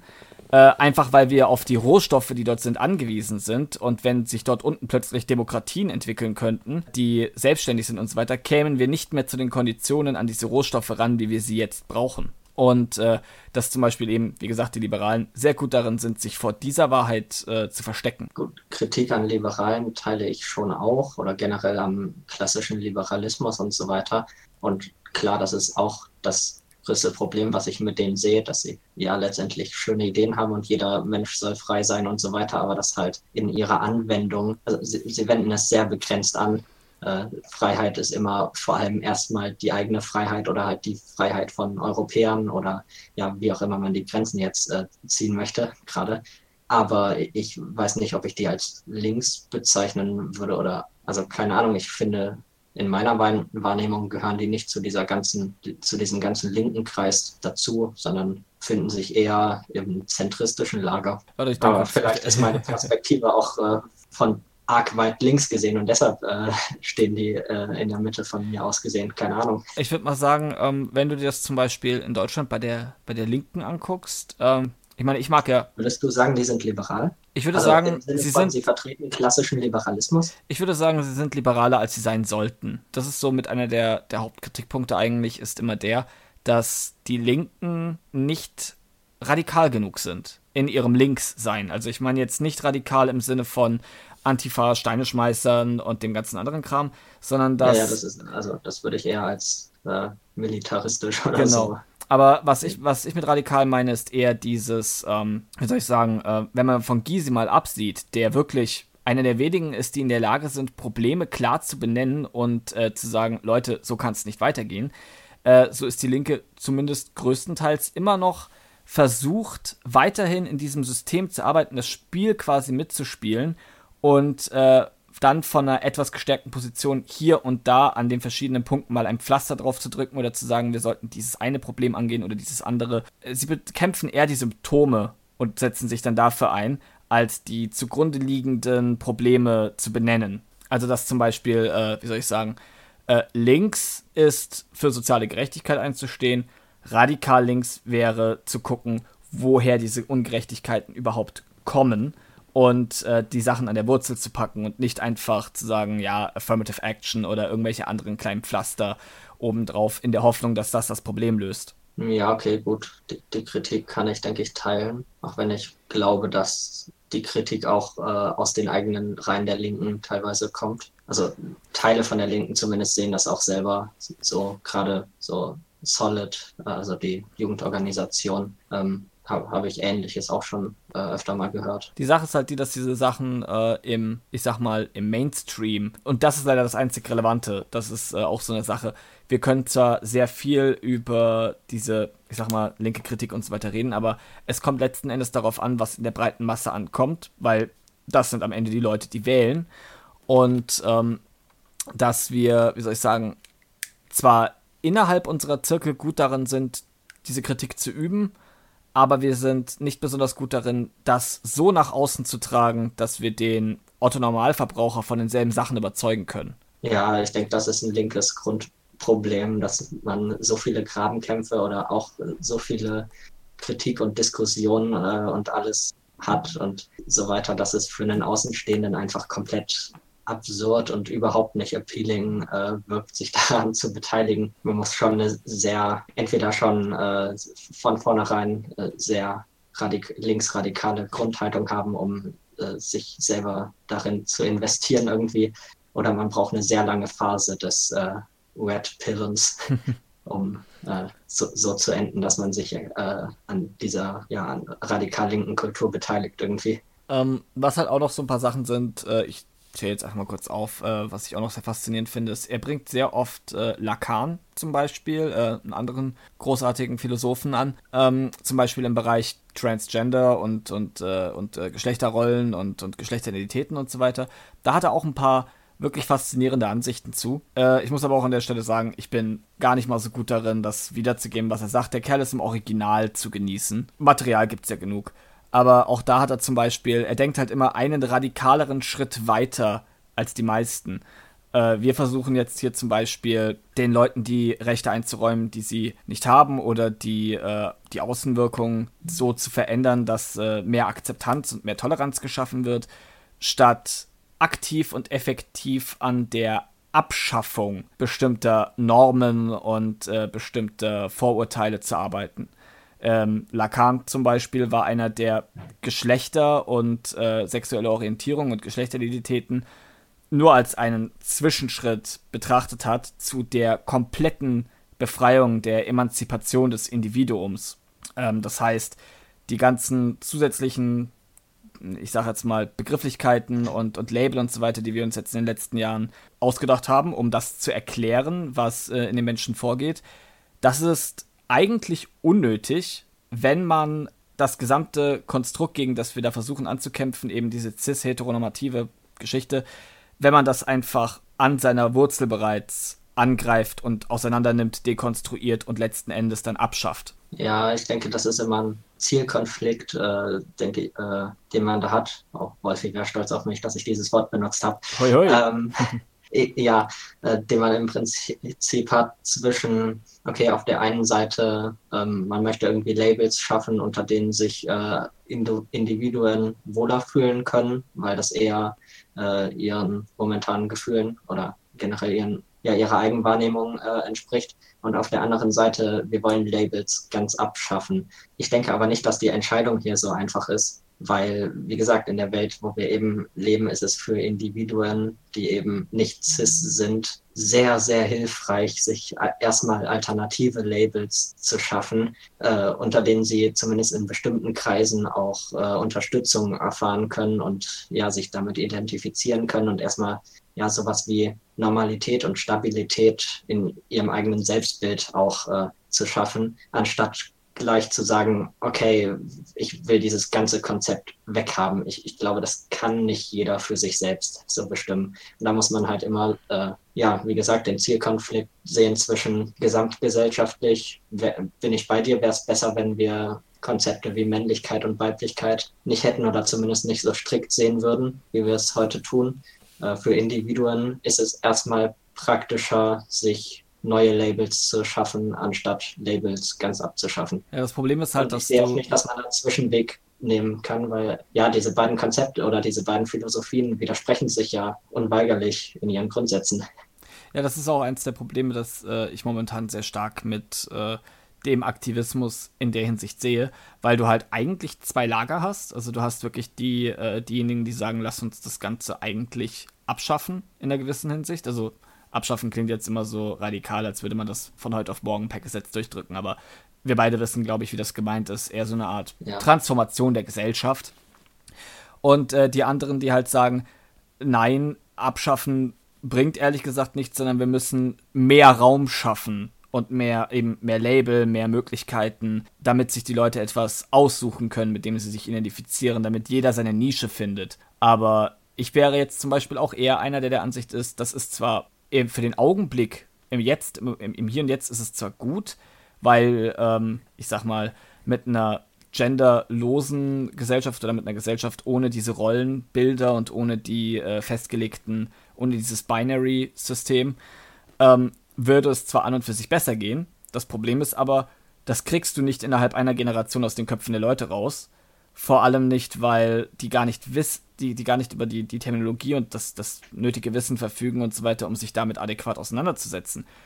Wie gesagt, ich mache immer gern das Beispiel, gehe auf die Straße und versuche dem Otto Normalverbraucher da draußen zu erklären, was Non-Binary ist. Da hast du dann erstmal einen Nachmittag zu tun. Wir brauchen ja, diesen Begriff. Das trotzdem kläglich scheitern, weil du eher Abwehrreaktionen bekommst. Genau. Von wegen, äh, was ist das eigentlich für ein Bullshit, den du mir hier verkaufen möchtest? Genau. Und äh, das ist halt, also ich sehe dieselbe, ich sehe dieselbe Schwierigkeit. Äh, wir müssen jetzt quasi, ja, eine Generation vielleicht, äh, erstmal mit Hilfe der Label, die wir geschaffen haben, äh, die, die dienen hauptsächlich, finde ich zumindest, dem Zweck, anderen Menschen, die nicht drin sind in der In-Group, ähm, das überhaupt erstmal nahebringen zu können. Das ist für mich zumindest der größte Nutzenfaktor. Also wenn ich einen Begriff wie Trans habe oder wie Non-Binary, dann habe ich etwas mit einer Definition, das ich anderen Leuten erklären kann, damit die sich zum ersten Mal wirklich mit diesem Konzept auseinandersetzen.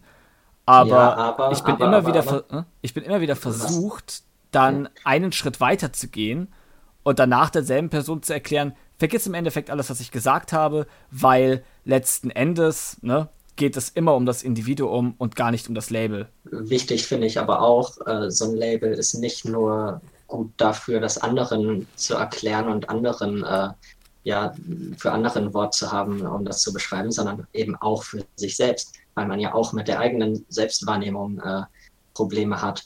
Und deshalb äh, kommt dann eine Identifikation mit dem Label zustande, was natürlich erstmal, wenn man so von außen drauf guckt, irrational scheint und nicht sinnvoll. Aber es ist eben in dem Moment schon sinnvoll, weil es eben, wie gesagt, psychische Stabilität und äh, ja, sowas wie weniger Selbsthass äh, letztlich erstmal dazu führt. Ich verstehe, worauf du hinaus willst, aber, ähm, und falls jemand das anders sieht, kann er mich gerne korrigieren, aber ich würde sagen, das eine, also diese Selbstwahrnehmung und die damit einhergehenden Probleme, sind das Ergebnis des anderen, nämlich der Außenwahrnehmung und äh, wie die Leute, also nehmen wir jetzt mal zum Beispiel Eltern und Kinder, ja. Das Kind fühlt sich auf eine gewisse Art und Weise und die Eltern müssen damit umgehen. Und wenn du jetzt zum Beispiel, ich sage jetzt mal in Anführungszeichen, normale Eltern hast, ein cis-heteronormatives Pärchen, das so aufgewachsen ist und nur diese Werte kennt und so weiter, und du dann ein Kind hast, das damit nicht konform geht, dann hast du in erster Linie ein Problem auf der Seite der Eltern, weil die nicht wissen, wie sie damit umgehen sollen oder weil sie vielleicht sogar das, was sie bisher darüber gehört haben, ablehnen. Und dadurch erwachsen erst die Probleme für das Kind, das äh, in einer Welt aufwächst, in der männlich und weiblich dieses binäre System ist und sie plötzlich feststellen, anscheinend gehöre ich aber in dieses binäre System nicht rein. Ich sehe so aus und fühle mich anders. Das Problem hättest du jetzt aber zum Beispiel nicht, wenn die Gesellschaft bereits so weit wäre zu sagen, äh, jemand, der mit einem Penis auf die Welt kommt, kann auch genauso gut eine Frau sein oder keins von beiden. Wollen, wollen wir noch über Mouthfeel reden? Mm, Let's talk about the female penis. Why is nobody talking about the mouthfeel? ja, okay. Naja, Aber also. das war tatsächlich, das Video war, äh, also, war mit eines der faszinierendsten Sachen, die ich in der letzten Zeit gesehen habe. Äh, Zuhörerhinweis, wir verweisen auf ContraPoints und äh, ihr neuestes Video. Tiffany Tumbles. Äh, wahnsinnig faszinierend. Da geht es nämlich auch mitunter eben, also es geht natürlich um das Thema Transgenderism und so weiter, ähm, aber eben auch um dieses, warum kann es nicht einfach äh, akzeptiert sein, dass es eben, ja, Frauen gibt mit einem Penis. Äh, das finden jetzt zum Beispiel viele Leute, die sich das anhören, ah, was soll denn der Scheiß, macht überhaupt gar keinen Sinn, bla bla. Wenn man sich mal lange genug mit der Thematik auseinandergesetzt hat, macht das durchaus Sinn. Ja, und ich muss sagen, äh, erstaunlicherweise, das ist witzig, weil tatsächlich, ich glaube, das Video geht um eine recht ähnliche Fragestellung, wie wir gerade hatten, nur ein bisschen nach rechts verschoben sozusagen. Und zwar, da gibt es ja auch diese äh, fiktive äh, Bloggerin oder so, die trans ist und die die ganze Zeit sagt, okay, ich muss aber so rüberkommen, ich, ich muss mich aber in diese Labels äh, pressen, dass ich extrem weiblich bin und, und so weiter, damit die Gesellschaft es besser ak akzeptieren kann und damit ich mich besser akzeptieren kann. Und dann äh, natürlich von äh, der andere fiktive Charakter hieß Tiffany, was? Ja, whatever, die eben äh, das weniger äh, strikt sieht. Und ja, also worauf es natürlich anspielen soll, ist äh, Blair White, die ganze Geschichte da. Ja, ganz ja. genau. Und nicht eine ähnliche Diskussion, wie gesagt. Ganz nee. interessant. Ja, wir hatten es ja im Prinzip gerade vom selben, äh, mhm. dass es pragmatisch besser äh, ist, sich unter äh, gewissen Labels zu unterwerfen, aber das halt ja auf lange Sicht vielleicht weniger produktiv ist. Ja, wie gesagt, selbe Diskussion, ein bisschen nach rechts verrückt. ja, ich meine, es ist halt auch, äh, wie du schon sagst, in dem Video geht es halt eben auch darum, äh, die eine Person möchte gerne, äh, man nennt das im Englischen Passing, also durchgehen als, ne? Und äh, verbindet dann halt mit ihrer neu gewonnenen Weiblichkeit äh, ein ganz bestimmtes binäres Bild von dem Ganzen. Also auch als, als Transmensch kann man äh, das, das, das binäre System in einem gewissen Grad, äh, sagen wir annehmen und akzeptieren und halt sagen, ich muss folgende Voraussetzungen erfüllen, um eine Frau zu sein. Und gleichzeitig ist in dem Video halt durch die äh, andere Gesprächspartnerin, Natalie spielt ja alle drei Parts hier, Moderator links und rechts, und ähm, sie halt dann eher die Auffassung hat, naja, Frau zu sein ist bedeutet eigentlich nur das, was es für dich bedeutet. Also du musst überhaupt gar nichts. Du kannst das machen, was du für richtig hältst. Du musst aber keinen arbiträren Ansprüchen gerecht werden, damit du dich als Frau fühlen darfst. Ja, und ich, ich also das Video generell ist großartig und visuell auch mal wieder äh, mega gut. Es ist, ich weiß nicht, es klingt so pretentious oder so, aber es ist halt wirklich einfach ein Kunstwerk, tatsächlich auch visuell und alles. Oh ja, Tiffany ist eine großartige, äh, Tiffany sag ich schon, Natalie ist eine großartige Künstlerin in dem Bereich. Und äh, ja, also ContraPoints, Tiffany Tumbles auf jeden Fall auch mal anschauen. Und überhaupt den Kanal auch gleich mit abonnieren. Das ist, äh, gerade wenn es um das Thema geht, großartig. Vor allem aber auch, was ich immer wieder gerne mache, ist Binge-Watchen. Und zwar in chronologischer Reihenfolge. Weil ähm, man da wirklich sehen kann, wie. Oh ja, das ist eine interessante Entwicklung wahrscheinlich. Ja, das ist eine faszinierende Entwicklung von jemandem, der sich also wirklich als Mann noch identifiziert hat, äh, der aber gerne Frauenkleider trägt oder zumindest gerne androgyn wirkt, hin zu dem äh, Video, was ist eigentlich queer und was genau bin ich eigentlich und wie identifiziere ich mich. Und dann kann man wirklich aktiv diese Transition mit ansehen. Und äh, ich fand das gerade in dem Video, ähm, Spoilerwarnung an der Stelle, gibt's äh, die Szene mit dem Schminken Du weißt, was ich meine? Und ähm, die hat mich am härtesten getroffen, muss ich ganz ehrlich sagen. Äh, wo sie dann äh, vor dem. Wo sie vor dem Spiegel sitzt und diese ganze Schminkroutine macht im, im äh, Schnelldurchlauf. Ah ja, also dann äh, später im Video drin quasi. Genau. Nicht das ganz am Anfang. Wesentlich okay. später.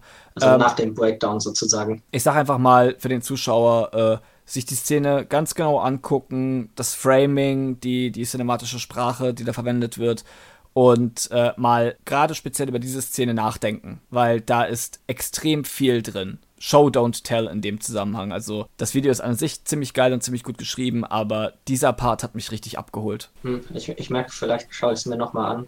Vielleicht habe ich mir noch zu wenige Gedanken gemacht. Ach, ganz ehrlich, ich habe an der Stelle, ich habe öfter mal gedacht, das Video geht. Also äh, es geht in sehr viele krasse Richtungen, aber es sind auch ein paar Sachen angeteasert worden, von denen ich dann froh war, dass sie nicht gezeigt wurden.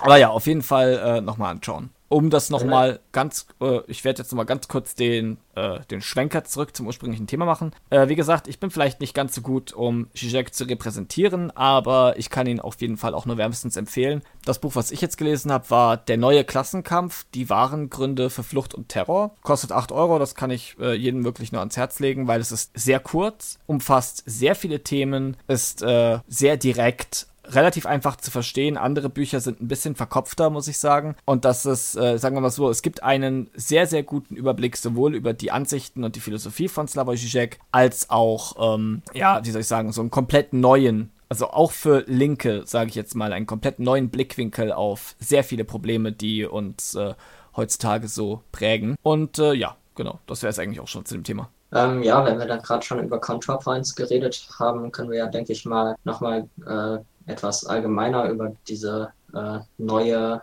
Welle von linken Skeptikern äh, reden. Linke YouTuber aktuell, im Allgemeinen. Ja, also sie, also wovon ich reden möchte, äh, um das vielleicht auch nochmal zusammenzufassen, sind eben Leute wie Con ContraPoints, H-Bomber Guy, Sean, um mal die größten zu nennen, äh, Three Arrows äh, und so weiter. David Jarrett. Ja, okay, ja, sagt mir jetzt zum Beispiel nichts. Aber ja, genau, diese Riege im Prinzip. Und ich würde sagen, es ist eine neue Welle von Skeptikern in dem Sinne, äh, dass sie sich ganz klar Stilmitteln und ähm, ja, Formaten letztendlich äh, der Skeptiker bedienen, aber diese eben neu und ja, wesentlich sinnvoller äh, angehen. Besser. Besser, von mir aus. ich, ich mag dieses Wort nicht, weil es immer, naja, ja, ich meine, also jetzt mal wirklich, wenn man mal von, ich sag mal, äh, cinematografischen und äh, rhetorischen und argumentativen äh, Es ist auf Mitteln. jeden Fall aufwendiger, es ist äh, in jeder Hinsicht besser recherchiert und äh, ja, es ist besser, von mir aus, es, es ist besser. hey, das ist ja und zwar nicht nur, weil's, nicht nur, weil es links ist äh, oder linker als die Skeptiker, sondern einfach, weil, wie gesagt, der Anspruch höher ist.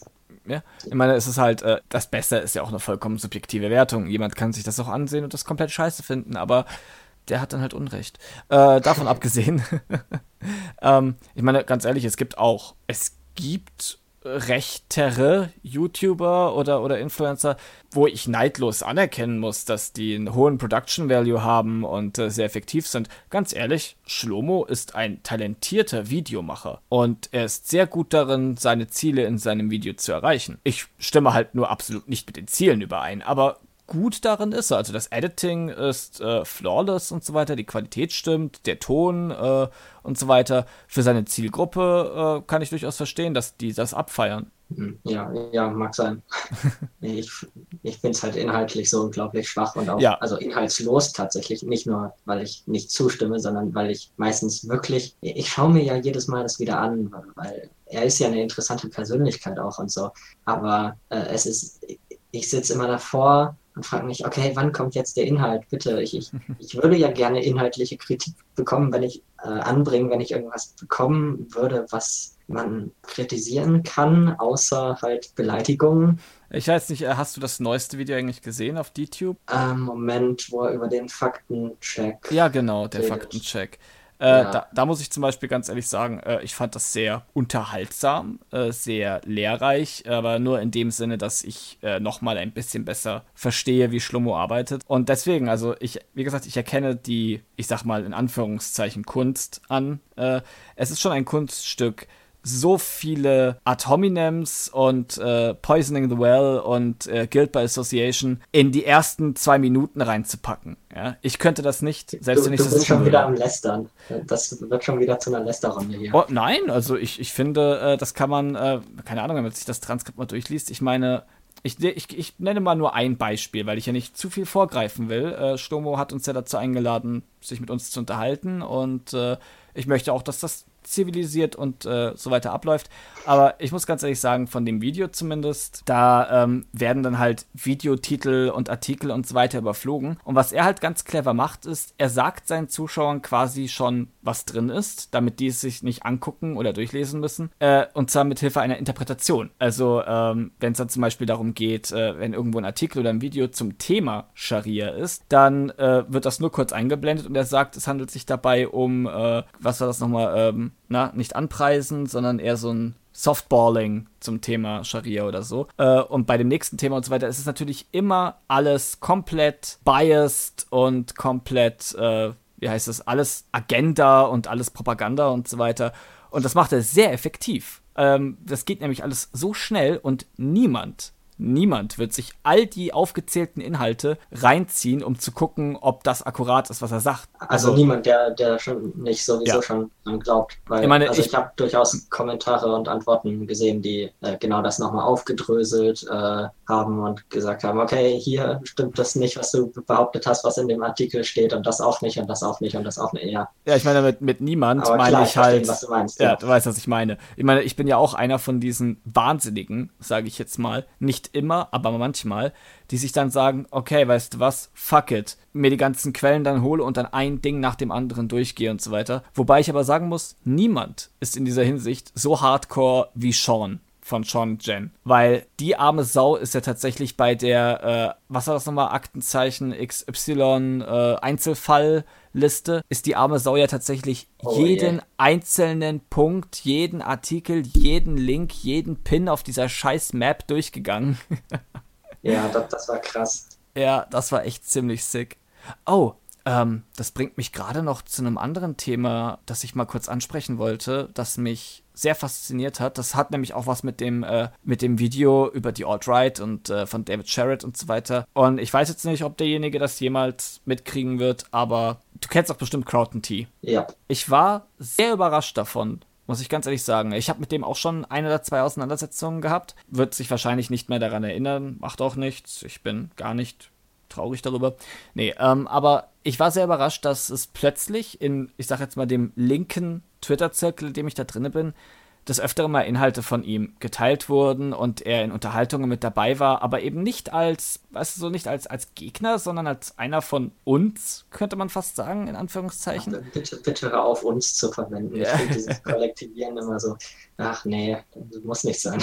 Aber äh, ich fand das äh, immer sehr faszinierend und jetzt ist dann auch quasi so ein bisschen rausgekommen, wie sich das ergeben hat. Äh, ich habe ja auch schon mal gesagt, ich, ich überlege mal, ob ich Crowd nochmal eine Chance gebe, weil ich mir dann gedacht habe, wie, wie kann es sein, dass er plötzlich äh, in diesen Zirkeln so beliebt ist, also beliebt in Anführungszeichen, aber halt akzeptiert wird. Und das hat tatsächlich damit zu tun, dass er, als er angefangen hat, die Alt-Right zu kritisieren, so dermaßen hart von denen ins Kreuzfeuer genommen wurde und äh, angegangen wurde, gedoxt wurde und so weiter, Leute seine, ähm, seine Privatadresse rausgefunden haben und so seine Familienmitglieder terrorisiert haben und er quasi, ich weiß jetzt nicht, geläutert ist vielleicht ein bisschen zu viel, aber zumindest die Assoziation mit diesen Leuten nicht nur ablehnt, sondern jetzt aktiv gegen diese politische Strömung angeht. Und äh, da will ich halt an der Stelle einfach nur meinen Respekt äh, aussprechen und äh, ja, ich finde, egal wie bescheuert der vielleicht in der Vergangenheit war, jeder sollte immer die Möglichkeit haben, seine Fehler einsehen zu können und in Anführungszeichen jetzt mal die Seiten zu wechseln oder zumindest äh, ja seine Ansichten nochmal zu revidieren. Ja, ich meine, klar, das äh, kam ja dann alles, also dieser, äh, diese Angriffe auf ihn, als er dann angefangen hat, Videos gegen Race Realism zu machen, so wie ich das sehe, ist das Mhm. richtig? Ja, das ist Ja, richtig. und ich meine, ich finde, man sieht sehr schön daran, wie sehr es diesen Nazis in die äh, Suppe pisst einfach, wenn einer von diesen Useful Idiots plötzlich nicht mehr mitmacht. Das, ist, das pisst die viel mehr an als jeder von vornherein linke YouTuber, der irgendwas gegen sie sagt. Das, das ist ja wirklich schön zu sehen eigentlich, auch wenn es natürlich traurig ist und scheiße für den Betroffenen.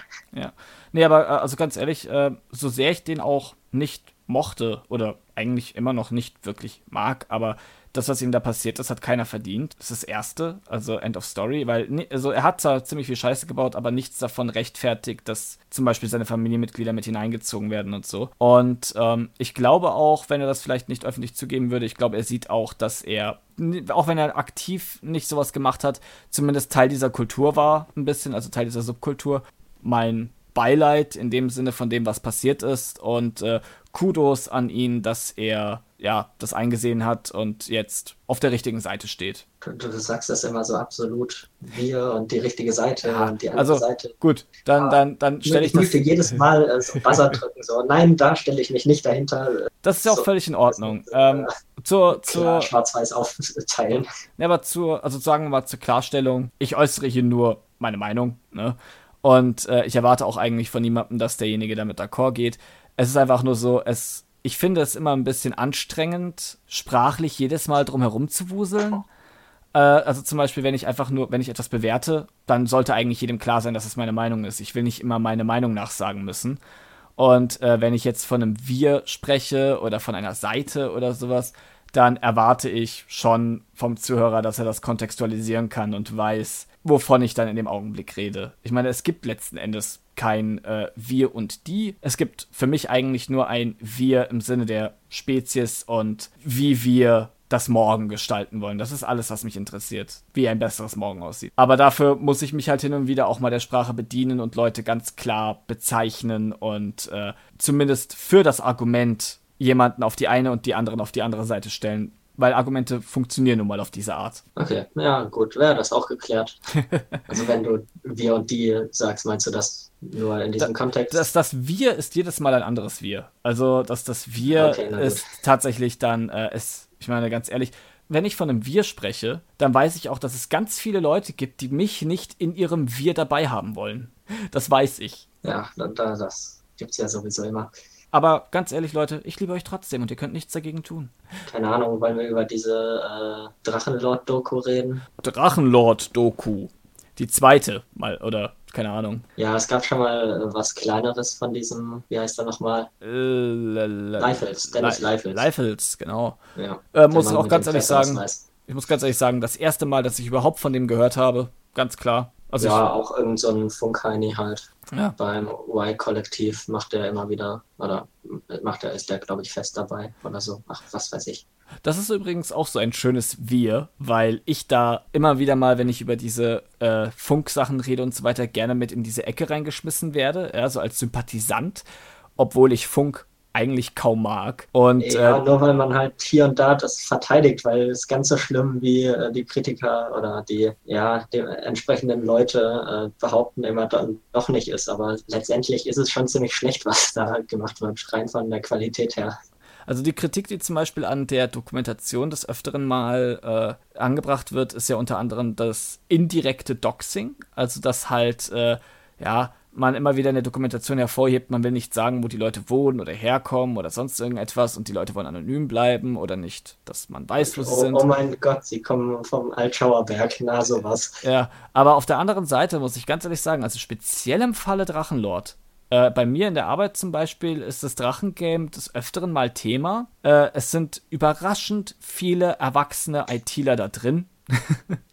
Wenn auch nur als Zuschauer. Aber. Okay, okay ich muss mich jetzt auch ja? doxen. Äh, ich studiere Physik und ja, auch davon äh, unter meinen Kommilitonen sind sehr viele da. Also, das, ja, es ist traurig, wie also, viele eigentlich normale Menschen sich daran beteiligen und sich daran aufgeilen können. Ja, und äh, ich muss sagen, äh, also zumindest von dem, was ich mitbekommen habe, äh, herauszufinden, wo der Drachenlord wohnt, ist eine Sache von 20 Sekunden, wenn man es wissen will. Weißt du, was ich meine? Dem seine Adresse ist hinlänglich bekannt. Das Drachengame, äh, ganz ehrlich, wenn du auf Twitter jemanden fragst, hey, kann mir jemand sagen, wo der Drachenlord wohnt? Ich hätte gerne seine vollständige Adresse, hast du wahrscheinlich kurz danach eine DM im Briefkasten mit seiner nein, Adresse. Nein, nein, nein, nein. Ich, ich glaube, du hast sehr viel Gelächter auf deiner Seite. Was? Wieso Gelächter? Naja, weil die Frage irgendwie komplett absurd ist. Ach so, ja, okay, aber. Der in Drachengame drin ist, weil. Ja, aber ganz ehrlich, die Leute so, teilen das, das untereinander. Man, ja, aber das ist, als würde man äh, jemanden fragen, keine Ahnung, irgendwelche, irgendeine komplette Allgemeinbildungsfrage. Sag mal, weiß, wie, wie heißt eigentlich die Hauptstadt von Deutschland nochmal? Ja. Ja, du weißt, was ich meine. Also diese Sachen sind so dermaßen draußen, ja. ja? Und äh, da, also da frage ich mich, ob zumindest im Falle Drachenlord die Kritik, dass man den Wohnort genannt hat, überhaupt gerechtfertigt ist, wenn man sich der, also wenn man sich das im Kontext mal ansieht und naja, wie soll ich sagen, wie du schon gesagt hast, für die Leute im Drachengame ist es, gehört das zur Allgemeinbildung mit dazu. Ja, aber ich finde auch nicht, dass der Leifels da seinen Moral High Ground hat, auf den er sich da stellen möchte. Ich finde einfach, dieses Thema verdient nicht die Aufmerksamkeit von einer dreiviertelstündlichen Doku. Ja. Das ist absolut kontraproduktiv. Und das ist ja auch, wie er es aufzieht, äh, gegen den Willen vom Lord eben äh, ihn zu filmen und nochmal äh, zu fragen, sag mal, willst du mit mir reden? Und keine Ahnung, auch mit den äh, anderen Anwohnern da reden, obwohl ihm so viele sagen, hey, wir wollen einfach den Scheiß hier nicht haben. Wobei auf der anderen Seite, das ist das Einzige, worin ich diese Doku vielleicht ein bisschen verteidigen möchte, ist ähm, dem ja, ich spreche mal wieder vom Otto-Normalverbraucher, die, diese Doku ist ja für, ja, ich sage jetzt mal eine relativ normale Zielgruppe. Und ich finde es schon auf einer gewissen Seite wichtig, darauf aufmerksam zu machen, wie jetzt nicht speziell der Drachenlord, aber solche Geschichten wie der Drachenlord durch eben diese Rechtsfreiheit ein bisschen im Internet, durch den Schutz der Anonymität, durch, äh, durch, durch äh, konzentrierte, organisierte Aktionen und so weiter, wie das nicht nur ein Leben ruinieren kann, sondern wie ein ganzes Dorf darunter leiden kann und äh, welche Ausmaße das äh, in einem einzelnen Fall schon annehmen kann. Und jetzt extrapoliert man das zu relevanteren Zielen als den Drachenlord, dann äh, kann man sich schon vorstellen, wie so eine Trollmaschinerie jemandem das Leben zerstören kann. Und das dieser Punkt, den finde ich schon sehr wichtig. Okay, ja, na gut. Z zwei Sachen. Einerseits, also um vielleicht die Hater, Hater ein bisschen zu beruhigen, das Leben vom Drachenlord war auch vorher schon äh, versaut vor der ganzen Sache. Ich glaube, ja. er persönlich nimmt seine Situation aktuell als besser wahr als davor. Ja, Moment, das andere weiß ich jetzt gerade nicht mehr. Ja, gut, klar, es stellt diese, es ist nicht mal Trollkultur, es ist diese komplette, ja, ich weiß nicht, wie man das nennen soll, diese Kultur, die sich einfach aufgeilt an diesem, dieser Verzweiflung, die halt jemand empfindet, wenn er gerade von zig Leuten auf heftigste Weise äh, irgendwie verarscht, beleidigt und, und, sonst was wird. Und dann zu sagen, ha, der benimmt sich ja wie ein Vollidiot in dieser Situation, das ist, ah, das ist so armselig. Muss man an der Stelle auch anmerken, ich bin auch nicht dafür da, den Drachenlord als solchen zu verteidigen. So, also, wie soll ich sagen, er scheint mir jetzt nicht unbedingt die sympathischste Persönlichkeit zu sein und ich verstehe, wo, woher der Appeal kommt, äh, den zu nerven und so, aber egal wie scheiße der Typ vielleicht sein mag, ich meine, mir ist er einfach nur egal, aber rechtfertigt das dieses Ausmaß an, an Belästigung und an äh, Grausamkeit in manchen Bereichen. Also speziell diese Heiratsantragsgeschichte. Holy fucking shit. Ich, ich habe mir die Doku mit meiner Freundin zusammen angeguckt, die hat überhaupt gar keinen Bezug zu dem Ganzen. Und die hat sich auch nur gedacht, der Kerl ist vielleicht ein ziemlicher Trottel, aber das, also auf einer auf einer ethischen, emotionalen Ebene, die Szene mit dem Heiratsantrag, da hat sie sich gedacht, mal, welche, was für kranke Bastarde denken sich so einen Scheiß überhaupt aus und ziehen das dann auch noch durch. Ja, auf jeden Fall. Also das ist, ja, es ist, wie schon gesagt, dieses, man provoziert und stichelt und verletzt äh, so lange äh, eine Person, bis derjenige sich halt dann äh, dumm verhält oder extra nochmal dümmer als sonst und halt äh, ja aus dieser emotional belasteten Situation heraus halt einfach scheiße handelt und nimmt sich dann so aus der Retro-Perspektive den moralischen Highground so, ha, schaut mal, was das für ein Vollidiot ist. Da ist es ja gerechtfertigt, dass wir den ärgern. Also, ja. Wie, wie gesagt, man, man, ich, ich will jetzt auch keine Leute unbedingt alle über einen Kamm scheren, die sich das ansehen und daran also die sich Nein, das nur ansehen. Nicht. Das, das Drachengame ist sehr divers, da gibt es schon. Es ist halt ein bisschen so wie, es ist ein bisschen wie Big Brother oder wie das, was man früher mal ASI-TV genannt hat. Weißt du, es ist halt diese, ja, es ist so ein, ein gewisser ekelhafter Voyeurismus, dem man sich aber auch nicht komplett entziehen kann. Deswegen, darum geht es gar nicht. Aber die Leute, die daran partizipieren, also die wirklich aktiv daran teilnehmen, und so weiter, die das immer weiter befeuern und das am Laufen halten und immer wieder einen draufsetzen und so, die schätze ich tatsächlich geringer ein als den Drachenlord selbst. Ja, gut. Also haben wir es uns jetzt auch mit den Heidern verkackt. Ja, also, äh, oder, oder ich zumindest. Hey, äh, du ja, musst ja du musst ja meine Meinung nicht teilen, aber ganz ehrlich, die Hater können mich mal, weil äh, ich, also ich sag's mal so, ich habe mit dieser Art von Mobbing zu viel Erfahrungen gemacht und gesehen habe, wohin das führen kann, als dass ich dafür auch nur das allergeringste bisschen Verständnis aufbringen könnte. Da bin ich Hardliner, was das angeht. Also deswegen, die Hater können ruhig kommen. Wo, wohin genau? Wo haust du die Prügel raus? ich bin so kurz davor zu droppen, wo ich wohne. Und dann denke ich mir halt, hey, fucking hell, es ist auf meinem Twitter-Account drauf. Ich wohne in München, kommt und sucht mich. ja, okay. Ihr drei Hater, die sich das vielleicht anhören, wenn euch jemand anderes darauf aufmerksam macht, dass wir, ganz ehrlich, wir sind so unterm Radar. also Schlomo hat uns irgendwie gefunden, also von dem her. Ja, okay, aber ganz ehrlich, es gibt auch zwei, drei Schlomo-Fans, die äh, mich stalken und äh, deswegen, also die folgen mir nicht, das finde ich faszinierend äh, und trotzdem schaffen sie es innerhalb von 20 Sekunden auf etwas zu antworten, in das sie nicht reingetaggt wurden. Ja, zu viel Zeit. Ja, ich schau dich an, Rainer. Ja, du bist gemeint. Ich weiß genau, dass du dir diesen Scheiß anhörst. Ah Gott, ey. Ich muss, Meinst du, er hat bis hier durchgehalten? Oder ich weiß, ich, ich schätze mal, er hat. Inzwischen ich glaube, er hat abgeschaltet. Ich glaube, er hat abgeschaltet, als er das erste Mal äh, erwähnt wurde ähm, und hat sich dann auch schon drei Sachen rausgesucht, äh, die er mir jetzt an den Kopf werfen kann, in der Hoffnung, dass er mich dann äh, nochmal zu Tode nerven kann. Aber ich, ich habe es ihm gesagt, wie es läuft. Ganz ehrlich, ähm, mittlerweile amüsiert er mich. Also nachdem, ich muss zugeben, er hat mich zum Ausrasten gebracht. Ja, äh, sehr erfolgreich. Aber als ich dann halt gesehen habe, wie das Game läuft, ähm, habe ich dann halt gedacht, okay, weißt du was, dann spielst du es halt, spielst du das Spiel anders. Und jetzt bin ich derjenige, der sich amüsiert und der jedes Mal cool neuen Content kriegt und äh, sich die ganze Woche darüber beömmeln kann, wie der Kerl im Dreieck springt, ja und äh, selber hardcore Matt ist, wie die Jugend von heute sagt. Ja, ja, ich, ich würde ja gerne mal wissen, nee, das ist paradox, wenn ich jetzt äh, sage, er soll, soll, schreiben, wann er ausgestiegen ist, ne? Aber ich würde gerne wissen, ist er so, wer, während wir über Linksextremismus und linksextreme Kultur geredet haben, ausgestiegen oder war es der Queerfeminismus oder war es das Mundgefühl? Ja, wahrscheinlich. Wahrscheinlich war es an der Stelle da aber ja, wie gesagt, also ich weiß halt, dass ein, zwei Leute äh, das Ganze so weit verfolgen und ich weiß nicht, ob sie es dem Schlomo dann stecken oder ob er selber mal reinhört.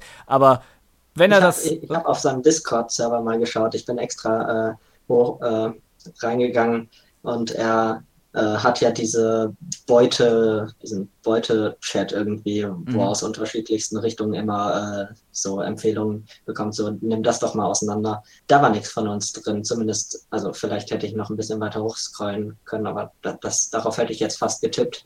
Ah, ja, aber okay. mh, hm, scheinbar, ja, also, wahrscheinlich ja. per DM oder Tag oder so irgendwie eine Nachricht bekommen. Aber, äh, also wenn das hier oben ist, ne, Schirmo, ich hab's dir versprochen, nach der dritten Folge bist du mein Stargast. Und ja, ich meine, ich freue mich aufs Gespräch. Ich habe äh, zwar eine Meinung von dir, aber ich habe jetzt keine so starke per äh, Aversion gegen dich persönlich. Nur gegen das, was du sagst und machst und hochlädst und verbreitest. Und bin mal gespannt. Gut, das ist dann auch ein gut, ganz gutes Schlusswort oder hast du noch ein Thema? Das Einzige, was ich vielleicht noch anbringen möchte, weil ich darauf ein bisschen stolz bin, äh, ich meine, ich versuche ja auch immer mein, mein Twitter-Game so ein bisschen, äh, ja, zu verbessern, sage ich jetzt mal. Und das Letzte, was ich da, also das, ach, das ist so ein bisschen schwierig. Ich habe mir ein paar Sachen echt viel Mühe gegeben, ja. Also ich habe ein, zwei Threads rausgehauen, die wirklich, zumindest für mein Level, ja, tiefste Philosophie waren und auf die kein Schwanz irgendwie eingegangen ist. Aber oh ja, die letzten zwei Screenshots von irgendeinem äh, 4000 Follower Deppen, der äh, darüber spricht, wie, wie irrational Frauen sind und so weiter. Äh, dieser Anix heißt der. Das Ding ist mega okay. krass durch die Decke gegangen. Also wirklich, und ich meine, also für meine Verhältnisse, ja, ich bin einer, ich krieg zwei Likes, ein Retweet oder sowas. Das Ding ist äh, seit, seit drei Tagen äh, bleibt mein Handy nicht mehr still, weil das alle paar Minuten mal wieder geteilt wird. 289 Likes, 84 Reaktionen, äh, Retweets, 10 Antworten. Das Ding macht jetzt, also für meine Verhältnisse, wie gesagt, ich weiß, dass es jetzt kein großer Viral-Hit ist, aber das macht gerade die Runde. Und ich finde das faszinierend, weil diese Art von bescheuerten Inhalten, also wirklich von, in meinen Augen schon fast grenzdebil, äh, die man da teilt, sowas findet natürlich auch einen gewissen Anklang, weil es das das ist etwas sehr Reales, etwas, das einem im Alltag begegnet. Das sind Schwachsinnsargumente, die du auf jedem Stammtisch zu hören kriegst. Deswegen ja, hat das. Vielleicht erklären wir es nochmal für jeden, der jetzt nicht also, uns auf Twitter komplett stalkt. Genau. Äh, was, also mindestens zwei von euch sind. Äh, der Typ hat, äh, soweit ich weiß, äh, ich, ich, verfolge Kuchen TV und sein Zeug nicht, aber anscheinend, das ist die Story zumindest, hat seine Freundin ihn betrogen. Und der Kuchen TV, ich mag ihn nicht, aber ich fand, ich fand süß, was er da gemacht hat. So eine Valentinstagsaktion oder sowas mit, mit Blüten und einem Bärchen und was ausgedrucktem und gemeinsamen Fotos und so weiter. Auf sowas stehe ich, äh, da bin ich auch so ein äh, verträumt römisch-romantischer Typ. Und äh, dieser also, Amix. Also wenn Kuchen TV dir ein Herzchen äh, aus äh, rosa Blüten schicken würde, wärst du hin und weg. Da, da. Nein.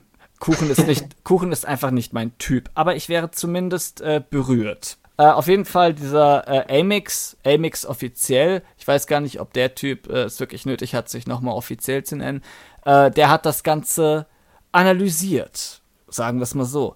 Und er hat ähm, das Ganze darauf runtergebrochen, dass Frauen nun mal irrational sind und im Hier und Jetzt leben und äh, du kannst auf ihre, was hat er nochmal gesagt, äh, man kann keinen Wert auf das Versprechen einer Frau legen, die einem sagt, dass sie einen niemals betrügen würde, weil, und dann führt er weiter aus, wenn jemand vorbeikommt, der maskuliner ist als man selbst, dann springen die Frauen eben auf den an. Weil maskulin zu sein ist ja das Einzige, was Frauen interessiert. Und ich fand alleine den Thread fand ich schon so mega peinlich. Darauf haben aber auch genug Leute geantwortet. Ja, äh, ja, das ist dann danach auch nochmal größer geworden. Also hier Droll, Negül äh, oder sowas, äh, auch Haterin oder Hater, ich, ich weiß gar nicht, wer sich hinter dem Profil äh, genau verbirgt.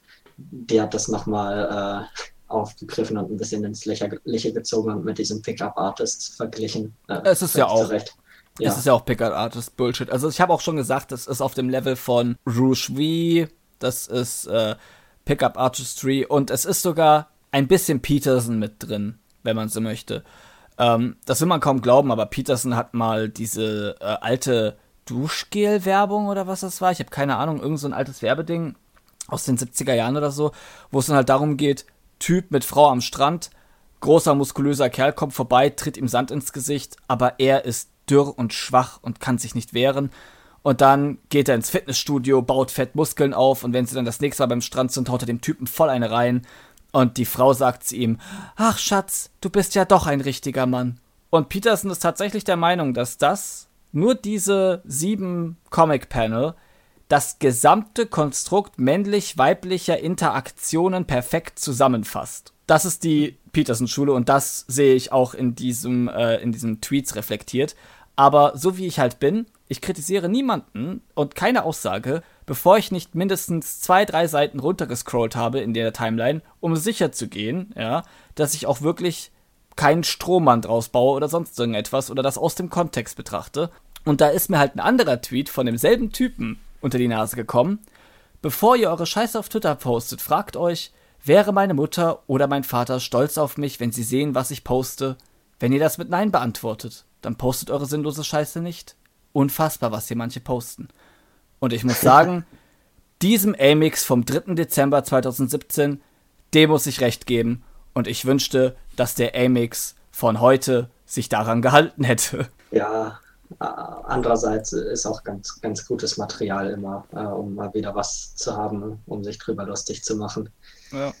Also ich meine, kleiner Fisch. Wenn es nicht so traurig wäre, weil man trifft ja solche Leute häufig genug überall, auch im echten Leben. Ja. Und das ist halt, deswegen, äh, das ist auch, glaube ich, der Haupt, also wie gesagt, ich bin ein bisschen stolz drauf, dass was, das ich zusammengezimmert habe, viral geht. Auf der anderen Seite denke ich mir halt, so groß war die Arbeit nicht. Das Einzige, was ich machen musste, war seine Aussage B gegen seine Aussage A stellen und fertig. Und äh, ja, self-defeating, könnte man sagen. Aber äh, warum ich das so interessant finde, ist eben, weil du schon gesagt hast, äh, wie du schon gesagt hast, das ist was Reales, was das einem im realen Leben oft begegnet und das so nieder ist, also so weit unten in der Nahrungskette der auf der Marketplace der Ideen, dass es dann halt auch, wie soll ich sagen, die Leute dazu einen echten realen Bezug haben und das eben scheiße finden.